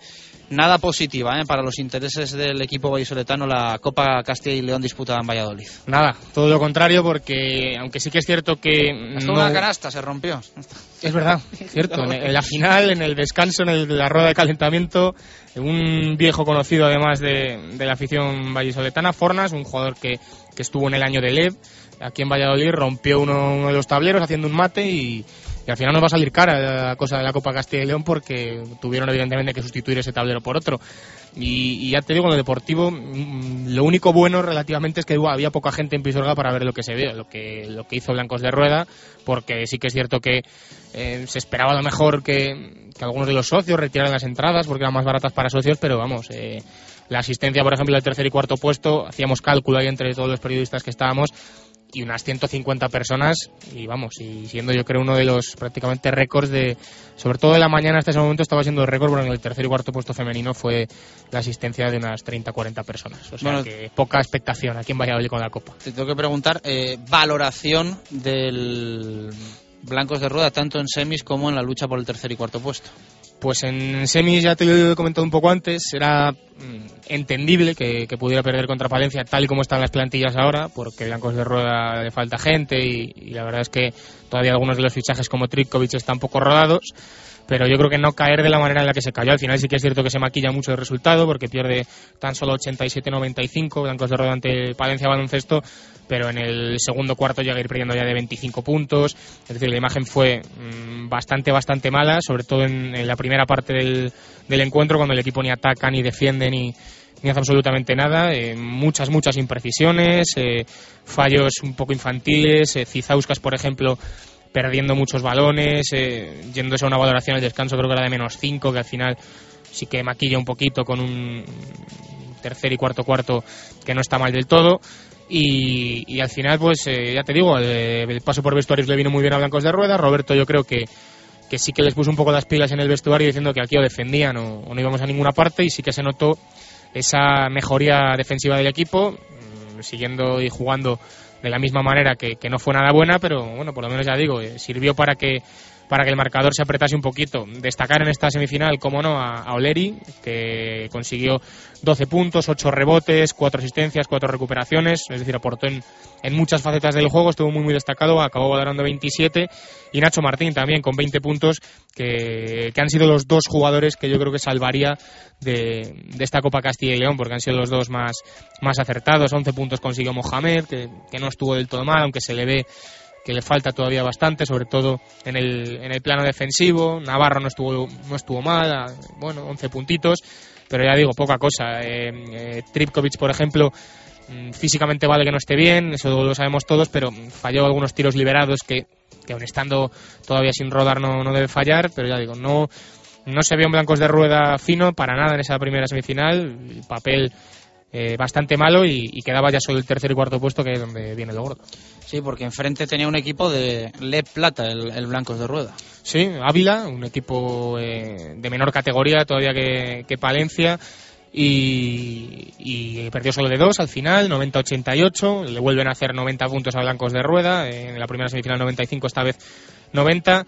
Eh, un Blancos de Rueda que solo consigue ponerse por delante en el marcador dos veces durante el partido y es en el último cuarto, a falta de 7 minutos y a falta de unos 3 o más o menos, creo que, que es la segunda vez. Es decir, mm, no eh, estuvo Ávila por delante todo el partido, dominando con relativa facilidad también, logrando rentas a veces eh, un poquito amplias también. Y ya digo, eh, parecía que Ávila era un equipo que podía, podría plantar cara hoy por hoy tranquilamente, como, como así fue a Blancos de Rueda, a pesar de ser un equipo de plata, los mismos errores, eh, perdiendo muchos balones, eh, defendiendo poco o nada en, los primeros compases del partido, luego se ponen un poco las pilas y se destaca otra vez a los, a los mismos de siempre, un poco a Nacho Martín y a, y a Oleri, que son los dos que, que podemos sacar como positivo de, de la Copa. Luego en valoración sí que parece que, que alguno más ha aportado, como Grimao valorando 15, por ejemplo, o, o Navarro también valorando eh, 17 y Mohamed, pero no se vio en el partido. Es una valoración que, bueno, mm, un poco ficticia, me atrevería a decir, porque, porque nadie estuvo para nada acertado, salvo estos dos, que yo creo que son los únicos que, que salvo, a pesar de que faltan muchos, faltan americanos, pero sobre todo en lo defensivo, que ahí da igual que estén americanos o que no, ahí tienes que, que bajar el culo, como se dice en el, en el lenguaje baloncestístico, y, y desde luego que no lo hizo en, en todo momento Blancos de Rueda, y eso es lo que se les puede achacar.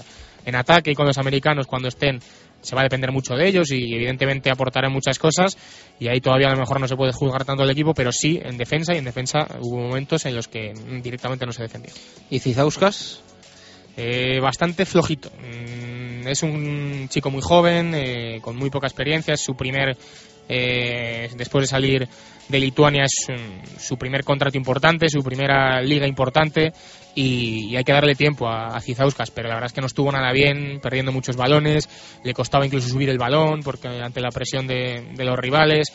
Eh, en el segundo partido estuvo, eh, bueno, todavía incluso jugando menos que en el que en el primero jugó tan solo nueve minutos el que en teoría va a ser segundo base del equipo.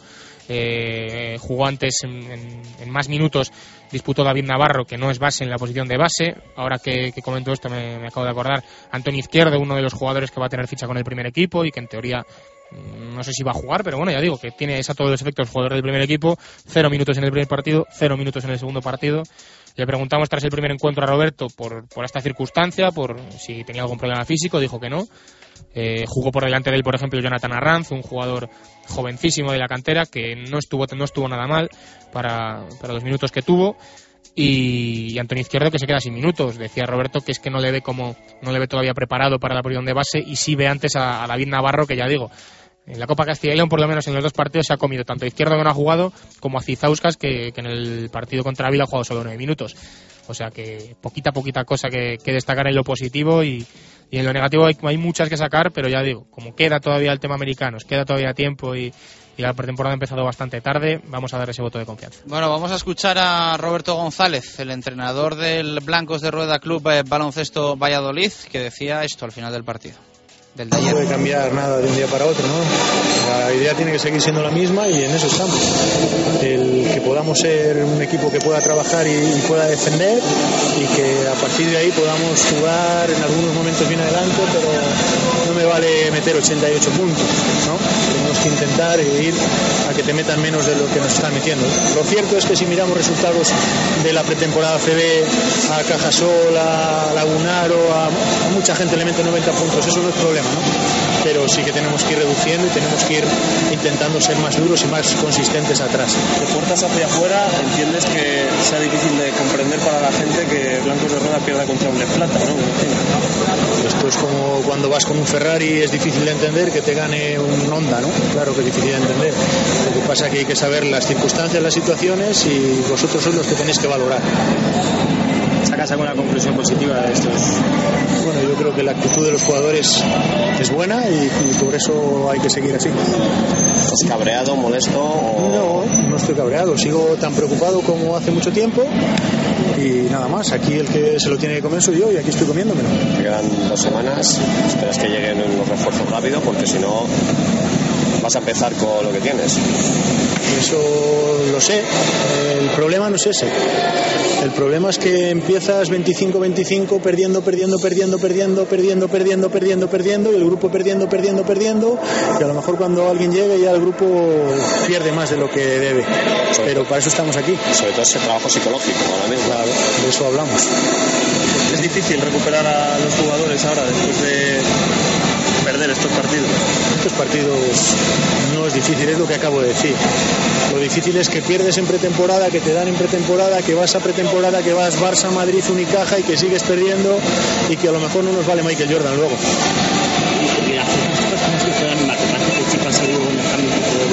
Pues con tiempo y, y con mejores sensaciones. Cuando él vaya teniendo mejores sensaciones se animará.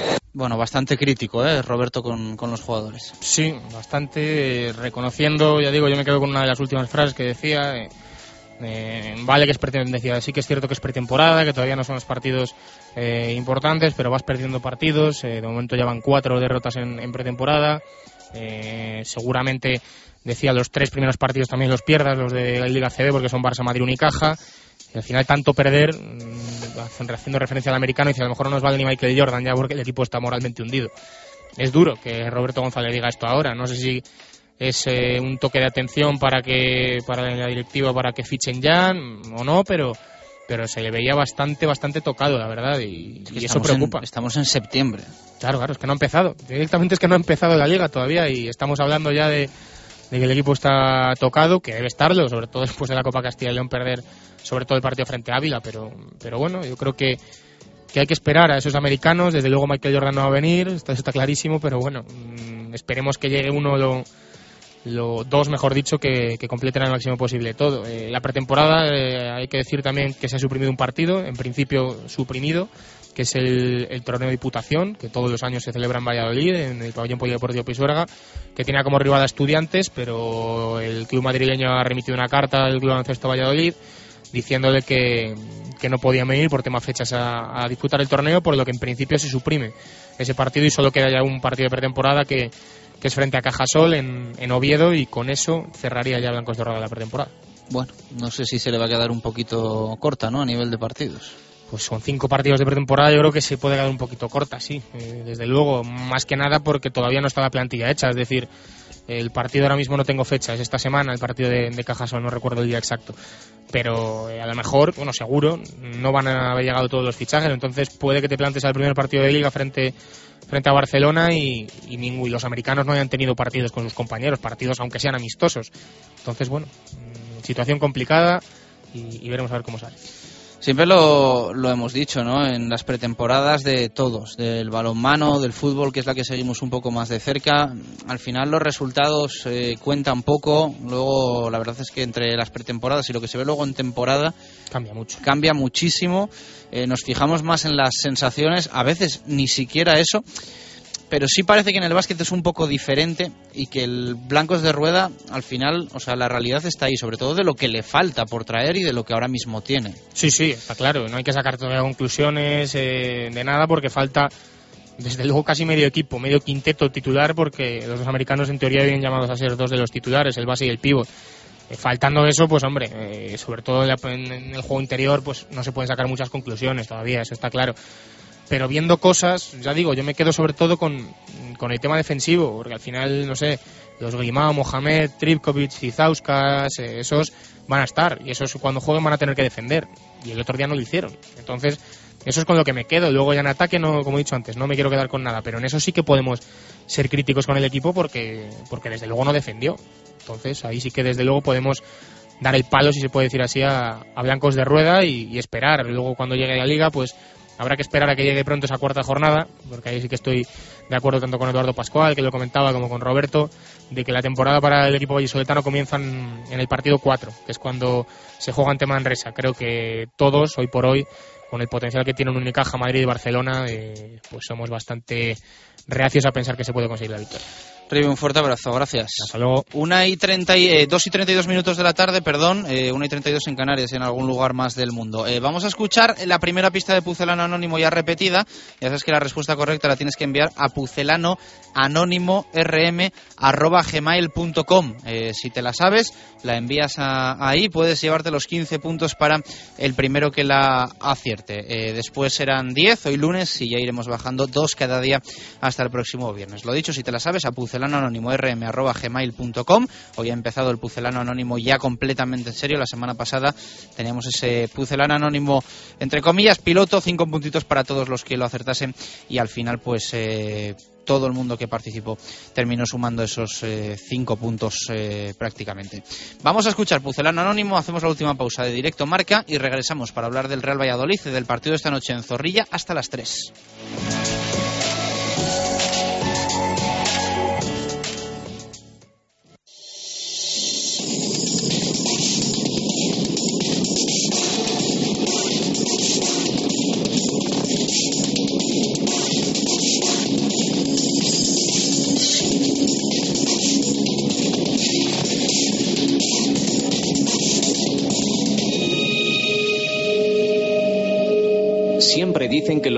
Son complicados y el comienzo de mi carrera en el Real Valladolid no fue nada sencillo y sí tremendamente duro.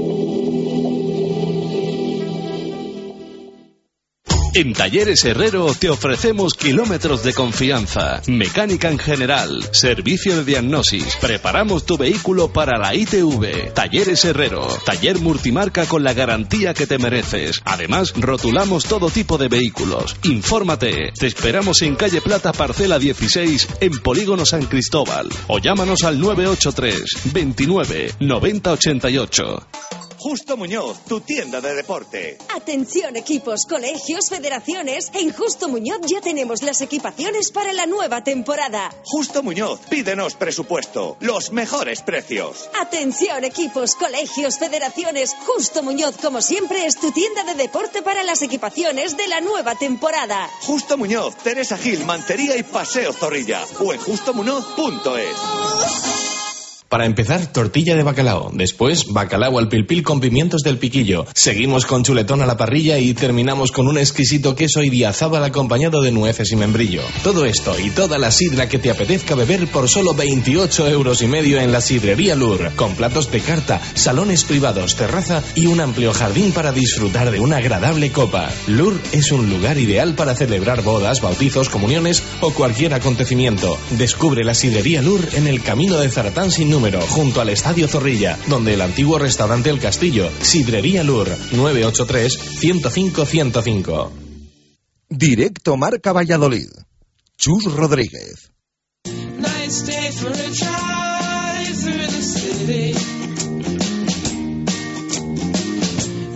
E Hilo Motor, su concesionario Nissan en la avenida de Gijón de Valladolid, patrocina la información del Pucela en directo marca.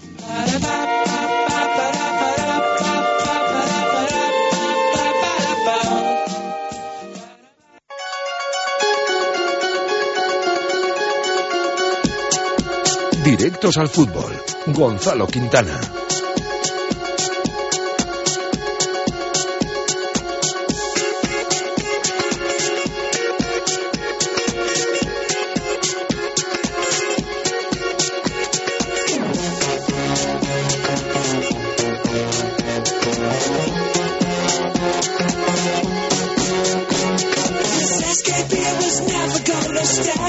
2 y 36 de la tarde, vamos a hablar de fútbol ante este recuerdo eh, que hay nueva Liga de Fútbol 7 esta temporada en eh, Valladolid, la Liga Interbeten de Proam y que ha ampliado el plazo de inscripciones hasta el eh, sábado 22 de septiembre. Tiene ya 34 equipos, se está también con la distribución de categorías, por supuesto, y se ha ampliado el plazo hasta el próximo 22 de septiembre. Así que te puedes informar en www.proam.es, pero ya te avanzamos que va a ser eh, una liga espectacular, eh, que va a tener la fase final en el nuevo estadio José Zorrilla y que yo creo que con eso se dice absolutamente todo. Eh, nuevo estadio José Zorrilla que es protagonista hoy por la noche en la primera división del fútbol español, nueve y media, cierra la cuarta jornada Gonzalo Quintana, el Real Valladolid Real Betis. Vuelve a jugar el Real Valladolid el lunes, vuelve a cerrar la jornada en solitario, nueve y media, partido contra el Betis. No contra el Betis de las Delicias, no contra el Betis de la finca de Canterac, en el que tendríamos que repartir suerte, sino contra el Betis de, de y de Manuel Ruiz de Opera. Así que yo creo que, bueno, eh, la estadística, pensando yo un poco antes, la- bueno, es pronto, ¿no?, para, para conclusiones estadísticas, pero el Betis el único partido que ha ganado lo ha ganado fuera de casa. Sí que es verdad que mm, ellos tienen, eh, yo creo que nosotros también, ¿no? Un bono de competición después de la jornada de selecciones, pero ellos todavía más porque el anterior tampoco jugaron. Eh, solo llevan dos partidos, eh, se aplazó su partido contra el Atlético de Madrid. Entonces al final, entre unas cosas y otras, entre selecciones, aplazos y demás, el Betis lleva casi tres semanas sin jugar un partido de liga, sin competir. Lo hizo ante el Rayo hace, ya digo, la jornada número dos cuando nosotros nos enfrentábamos aquí al, a la Unión Deportiva Levante, pues ellos lo hacían contra el Rayo en casa y perdían. Lo decía también Jukic, es un equipo el Betis que le favorece casi más jugar fuera de casa que, mm, que en casa. Entonces, bueno, eh, veremos a ver, yo creo que hay que ser cautos.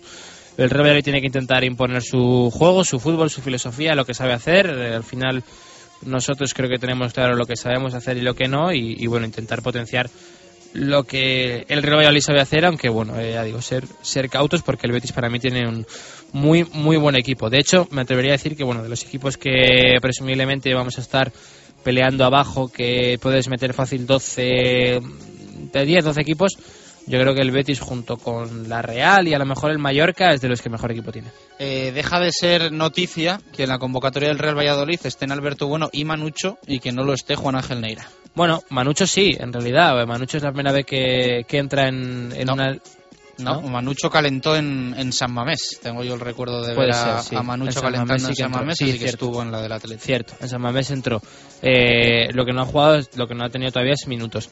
Eh, pero desde luego, bueno, vuelve después de la convocatoria también con su selección y después de todo lo que ha pasado un poco eh, con el viaje y demás, que al final no ha tenido mayor trascendencia porque tanto club como jugador pues no han tenido ningún tipo de, de problema y, y bueno, veremos a ver si debuta, ¿no? Yo siempre suelo decir que eh, si si tiene que salir el delantero suplente es porque algo no va bien, o sea, o bien porque el partido va 0-0 o bien porque vas incluso perdiendo. Así que yo creo que el 11 de Jukic lo tenemos todos más o menos claro, lo Bueno, sabe puede, puede salir si vas ganando 3-0. También Y- puede ser, Y dar sí. un poco de aire a un Javi Guerra que aunque estemos en la jornada 4 no le viene nada mal. Cierto, también puede ser, sí. Pero bueno, en un guion de partido normal, eh, los delanteros suplentes suelen salir cuando las cosas no van demasiado bien. Y, y un poco, yo creo que es lo que comentaba, el 11 lo tenemos todos clarísimo de memoria, se ha caído Lolo de la lista, yo creo que, bueno, porque entrando bueno, entrando Manucho, entrando un poco todos los profesionales, por así decirlo, pues es un poco el que más fuera se, se puede quedar de las listas y como decías lo de Juan Ángel Neira, pues de momento nos sorprende, ¿no? Eh, es un fichaje que ya lo comentamos, ha venido con el pie torcido desde el primer día. El otro día hizo buen gol en el Ciudad de Valladolid, pero bueno, de momento Jukic pues prefiere mm, apostar por por otra gente, ¿no? Siempre lo hemos dicho y de nuevo yo creo que es fácil el, recu- el recurso, pero la comparativa con Alberto Bueno al final es odiosa, creo que hasta para los dos, o sea, y para el propio Mister y para todo el mundo. Eh, con Alberto Bueno descartado, pues Neira entraba en partidos en pretemporada, entraba en absolutamente los planes del Mister y luego resulta pues que cuando Bueno al final se tenía que quedar por lo que ya todo el mundo sabe y por lo que han- todas las partes han explicado, pues al final resulta que, que al menos para el Mister y al menos para las listas, ya no sé si para gestión de grupo o no, pero, pero que bueno es mejor que Neira. Bueno, recuérdanos el 11 de Jukic, eh, Sota, Caballo y el Rey. Yo creo que casi todo el mundo se lo sabe de memoria, pero por si hay algún despistado. Sí, Jaime en portería, lateral derecho para Tony Rucávina, pareja de centrales con Jesús Rueda y el renovado Mar Valiente, que también ha tenido una semana, bueno, entre renovación, lesiones y, y demás, una semana un poquito rara, pero, pero bueno, va a ser titular segurísimo. Va a seguir, yo creo, esperando su oportunidad de Enrique Sereno como tercer central de la primera plantilla. Lateral izquierdo, Miquel Valenciaga. Doble pivote con Álvaro Rubio y Víctor Pérez. Banda derecha para Patrick Ebert. Media punta también, salvo sorpresa, salvo problema en el calentamiento o alguna cosa rara, el salmantino Edgar González. Banda izquierda para el tinerfeño Omar Ramos y arriba Javier. Bueno, eh, pendiente sobre todo de Oscar, ¿no? Que ha pasado una semana un poco entre algodones, pero finalmente va a estar. Sí, yo creo que él, él quiere estar, ¿no? De toda la semana lo dijo. Si se tenía que reservar algo iba a ser en entrenamientos o incluso, ya digo, en el calentamiento.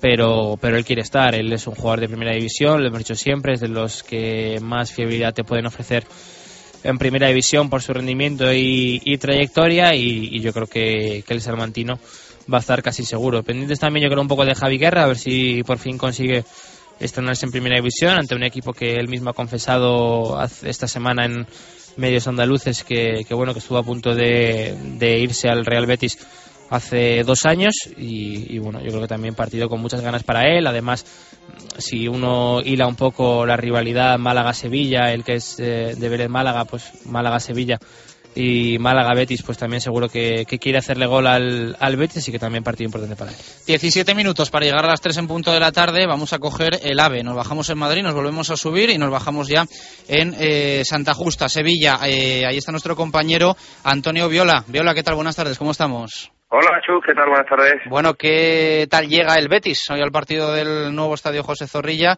Nueve y media, esos tres puntos, lo comentábamos, encuentro que ganaron además eh, lejos de, de casa. ¿Cómo afronta el partido Pepe Mel y, y la afición? Bueno, pues la verdad es que con un ambiente enrarecido. Date cuenta que, por, en primer lugar, el Betis lleva más de 20 días sin competir de manera oficial. Sí que es verdad que han ocupado el tiempo en partidos amistosos, pero tú sabes que eh, evidentemente en estos partidos se, se baja bastante el ritmo.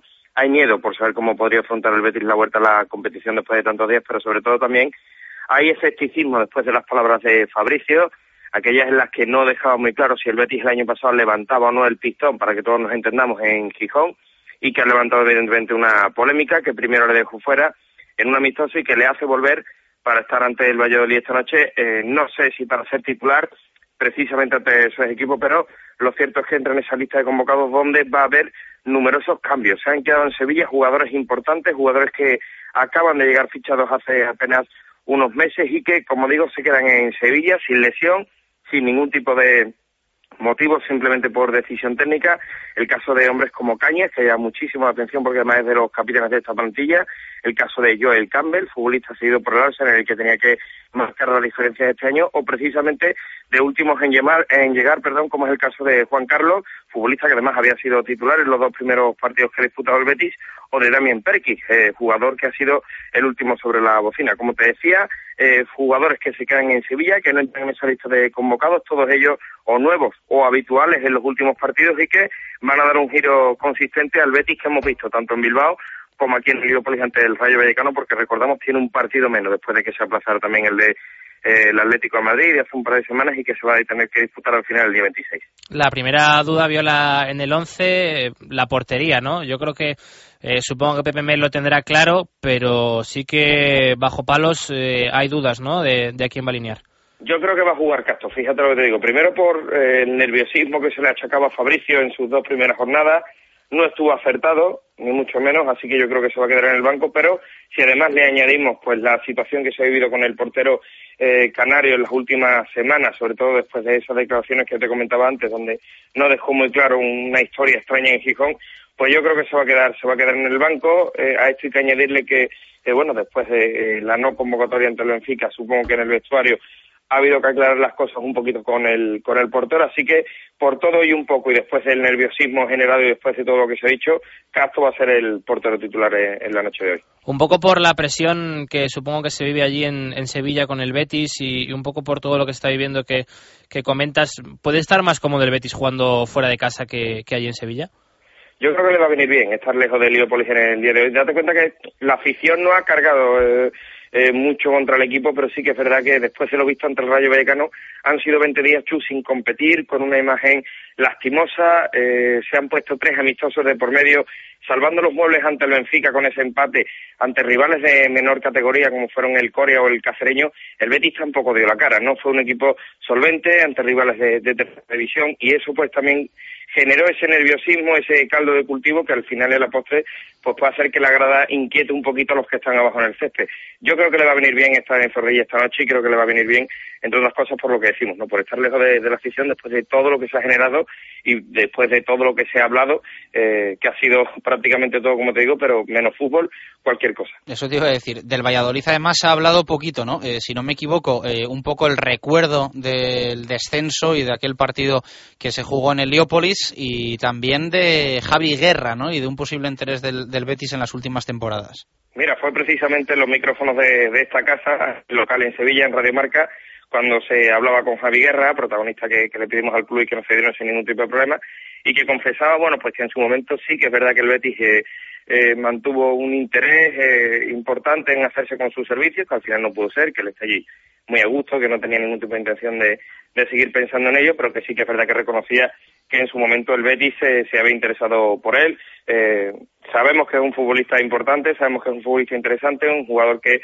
además ha, lo ha hecho muy bien, sobre todo en estas temporadas en, en el Real Valladolid, y es un jugador que siempre llama la atención de, del Betis, entre otras cosas por ser de Málaga, como comentaba también Gonzalo, y porque, eh, bueno, pues eh, se ha estado siempre muy pendiente de la trayectoria de este, de este jugador que, que ha sido importante. Al margen de, de todo ello, pues eh, lo que te decía, el recuerdo siempre latente de, de lo que fue aquel partido del descenso, eso queda marcado también en la memoria del Bético, queda marcado también en la historia reciente del club y, y evidentemente pues esa espinita queda ahí y, se va a querer solventar también. Antonio, ¿cómo está Beñat? Porque ahora comentabas lo de Javi Guerra, que hemos vivido un verano precisamente con, con Javi en el que parecía que se iba a marchar con muchísimas ofertas, con ofertas eh, económicamente mejores para él y que al final se tuvo que quedar y a él le costó un poquito entrar.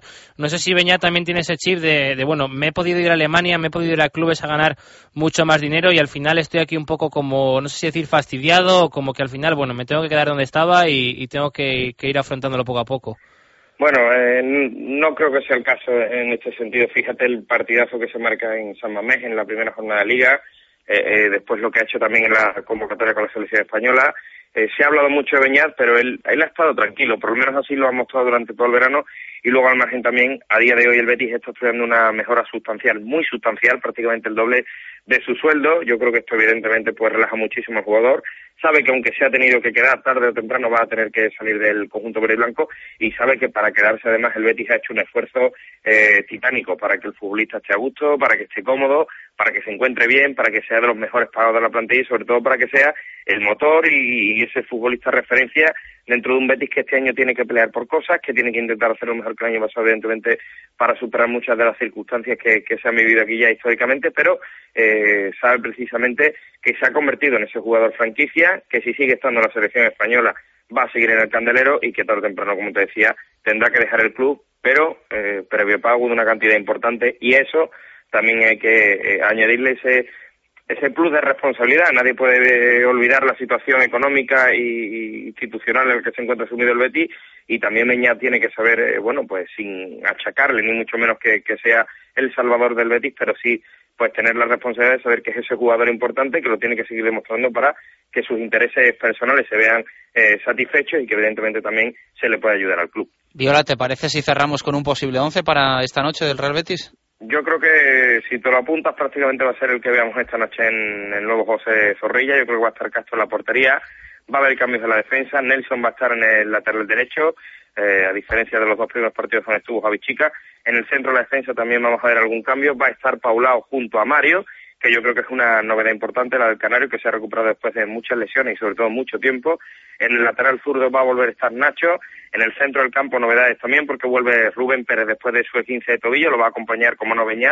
Y aquí es donde está la duda. No sé si el tercer centrocampista eh, podrá ser el canterano no, no, eh, campeón de Europa sub-19, o si por el contrario eh, será eh, uno de los fichajes de rumbrón de este Betis, como es el nigeriano Nosa Giebor. Eh, yo creo y apostamos todos a que podría ser él, por su presencia física y sobre todo por que aún no le hemos visto mucho y, están todos expectantes a ver qué puede aportar. Y luego arriba, pues tres futbolistas de ataque, tres futbolistas rápidos y sobre todo la, presencia de Jorge Molina, pichiche de este equipo con tres goles en dos partidos, la de Rubén Castro, siempre amenaza importante que vuelve después de otros 15 de tobillo, y la del portugués Salvador Agra, que se está cuajando en este equipo titular desde prácticamente su llegada eh, en este verano. Eh, yo creo que ese será el 11 con el que pueda aparecer Pepe Mel en el nuevo José Zorrilla y como te digo una vuelta también a ese 4-3-3 que al final es lo que le dio buen resultado a la pasada temporada. Antonio Viola, compañero, muchísimas gracias. Al detalle, ¿eh? tenemos la, la última hora del Betis. Un abrazo, Chu. Un Gracias. abrazo, gracias. Hasta luego. Las palabras de nuestro compañero eh, Antonio Viola, ¿eh? desde Radio Marca Sevilla, nos queda clarísimo cómo llega el, el rival de esta noche, el equipo de Pepe Mel. que ya está aquí. Eh, también tenemos que decir que, que ya ha llegado, ha llegado esta mañana en avión eh, y se hospeda en el Hotel Olid de la capital. Así que, eh, bueno, no sé si pernotarán o después del partido, igual sí, porque, bueno, teniendo en cuenta que nueve y media, once y media, igual es tarde para volver, igual hacen noche aquí y mañana se vuelven a, a Sevilla. Pero además, ya, ya comentaba, ¿no? Que de siempre yo creo que Valladolid, eh, no sé si por. Supongo que también, ¿no? Por el equipo de las delicias y, y por un poco todo, siempre ha habido cierta simpatía con el Betis y, y siempre ha sido un equipo que yo creo que ha caído bien, que tiene aficionados por aquí, por Valladolid y, y bueno, partido seguro que, que especial y yo creo que hay ganas, ¿no? Y lo que comentábamos antes es un poco anecdótico, pero si el Pucela gana, pues va a estar una semanita en, en puestos de Champions. Bueno, eh, y una jornada más por delante de equipazos, que, que tampoco está mal. Sí, hombre, yo creo que. Bueno, es que al final. Es un poco anecdótico, a mí me. Sí, lo me decimos siempre, pero también es anecdótico hasta que al final eh, lo del Levante. Lo del Levante es- era anecdótico, era anecdótico, era anecdótico hasta que te encuentras la primera vuelta con 30 puntos, claro. Entonces, eh, no sé cuántos hizo, eh, de- lo digo de memoria, pero que mm, eh, todo lo que sumes ahora es eh, menos que tienes que hacer luego. Y luego siempre segundas vueltas para los equipos de descenso es mucho más complicado. Equipos de arriba se refuerzan. Eh, lo que ahora puedes puntuar contra equipos de la zona alta, pues es donde más puntos se dejan. Luego segundas vueltas, cuando se empiezan a jugar todo, pues eh, los equipos llegan muchísimo mejor, los 7, 8 de, de arriba, y siempre es más complicado sumar en las segundas vueltas que en las primeras. Así que bueno, si se puede hacer trabajo ya y empezar sumando en casa, mejor que mejor. Mira, me ha chivado mi amigo David, el Drick, en Twitter, eh, que la última vez que el Real Valladolid estuvo eh, cuatro jornadas por encima del Real Madrid consecutivas en Liga eh, fue en la 93-94. Y fue de la tercera a la séptima, así que fueron un total de, de cinco seguidas. Eh, y terminó promocionando el, el Real Valladolid. Joder, pues, pues ya digo, que, que luego eso, dan, da muchas vueltas y seguro que el Real Madrid acabó por, por encima. Da muchas vueltas. Eh, al final, datos es que se pueden sacar de todo. Me voy repasando yo en Twitter un poco mirando. Me acuerdo que primera jornada contra el Zaragoza. eh, había un dato estadístico que decía que el equipo que debutaba contra el Zaragoza era el que más descensos solía eh, tener a finales de temporada. Creo que eran 14 descensos de equipos que la primera jornada habían jugado contra el Zaragoza. Entonces, que bueno, que había que estar nerviosos. Bueno, al final, es, ya digo, existen mil datos, pero, pero lo que al final importa es eso, los números, la clasificación y, por supuesto, el buen juego. Soy de los que piensa que eso, cuando, cuando juegas bien es más fácil que ganes que cuando no juegas bien. Así que bueno, eh, en casa, un lunes, veremos a ver también afluencia de público. El club ha anunciado hoy que se han superado los 16.000 abonados. Yo creo que nos vamos a quedar, pues eso, mil, mil y pico de, de aquel récord del año del descenso, casi 2.000 más o menos. No, sí, alguno más. Alguno sí, más, dos- 18.000 y algo eran. Fueron así casi que- 19, creo. Sí, pues bueno, pues eso, a 2.000 y pico eh, abonados, pero bueno, 16.000 ya digo, es una buena cifra. A ver hoy la, la afluencia, porque lo de siempre, la hora no favorece a nadie, el cole ha empezado, los trabajos de todo el mundo han empezado, la gente vuelve a la rutina y es una hora muy, muy, muy mala para, para subir al fútbol. Y eso que todavía, pues bueno, el clima y el tiempo va acompañando. ¿Qué te parece? No, más de 19.000, ¿eh? creo que fueron la, la 2009-2010. Eh, poquitos más, pero, pero creo que se llegó a superar la, la cifra de 19.000. Eh, ¿Qué te parecieron los resultados de la, de la jornada? Te los digo rapidísimo porque ya nos queda poco tiempo. Málaga 3, Levante 1, Valencia 2, Celta 1, Getafe 1, Barça 4, Sevilla 1, Real Madrid 0, Español 3, Athletic 3, Granada 1, D por 1, Osasuna 1, Mallorca 1, Real Sociedad 2, Zaragoza 0, Atlético 4, Rayo Vallecano 3 y nos falta el de hoy entre el Valladolid y el Betis. Bueno, sin entrar en Barça y Madrid, me gustó mucho el Celta, pero al final tiene un problema el Celta que es problema heredado de segunda, que te puede pasar mucho, que es no finalizar, juega muy bien, pero al final el Valencia, pues sin hacer nada, le, le acaba ganando el partido y el Celta, pues eso, ¿no? Tiene muchas ocasiones, pero que no acaba de, de materializar. Eh, partido muy, muy loco el del español contra el Athletic Club de Bilbao. Creo que el español tiene también ese tipo de problema para, para cerrar los partidos. Eh, tiene al final también una plantilla, yo creo, más escasa que, el año anterior y creo que este año lo va a pasar un poquito peor. Granada y Depor, pues también fue un buen partido, yo creo que bastante igualado. Me gusta mucho la línea ofensiva de los dos equipos. Nelson Oliveira en el Depor me encanta. Granada tiene jugadores como el Arabi que yo creo que, que también eh, pueden marcar diferencias. Osasuna Mallorca más o menos lo mismo. Creo que Mendilibar también tiene que ir empezando a sumar porque pueden entrar nervios y el Mallorca creo que también tiene un buen equipo de los que mejor tiene, como comentaban desde abajo. Real Sociedad Zaragoza, pues la Real creo que también tiene jugadores, exacto, ¿no? Como, como comentaba en el Mallorca, que puede tener, y eso que no ha entrado todavía Giovanni Dos Santos, pues su compatriota precisamente Carlos Vela marca diferencias en, en primera división y el Zaragoza le ve un equipo pues muy, muy plano, ¿no? No me dice nada, no ofrece nada, juega un poco a verlas venir y, y a ver si rasca algún gol en alguna jugada aislada, pero, pero veo que el equipo de Jiménez no tiene un guion muy, muy claro. Y sin duda la, la sorpresa, lo que más destaco de, de, toda la jornada es el Rayo. No por el partido en sí, no por la, el resultado y lo que al final ocurrió, con el 4-0 casi empatan a, a 4, sino por la alineación. O sea, Paco Gémez me parece que ha dado una revolución en lo que es alineaciones y en, y en conceptos. Ya lo hizo en Córdoba, que jugaba muy, muy bien al fútbol y ya había hecho el amago alguna vez con el Rayo de, me parece que primera jornada contra el, o segunda, no me acuerdo, de poner tres centrales pero ponía centrales. Ayer sale a jugar en el Calderón con un 3-5-2 en el que los tres atrás no son tres centrales, sino que solo hay un central que era Jordi Amat y el resto eran dos laterales, Tito y Casado. La verdad es que viene el partido le costaba mucho, mucho, mucho al equipo vascular, le costaba mucho cerrar y le hacían ocasiones más o menos fáciles. Pero la verdad es que la propuesta me parece muy, muy atrevida. Me parece que, bueno, veremos a ver si la sigue manteniendo y continúa la evolución, pero la verdad que un técnico Paco Gémez que, que, desde luego no se casa con nadie ni con ningún sistema.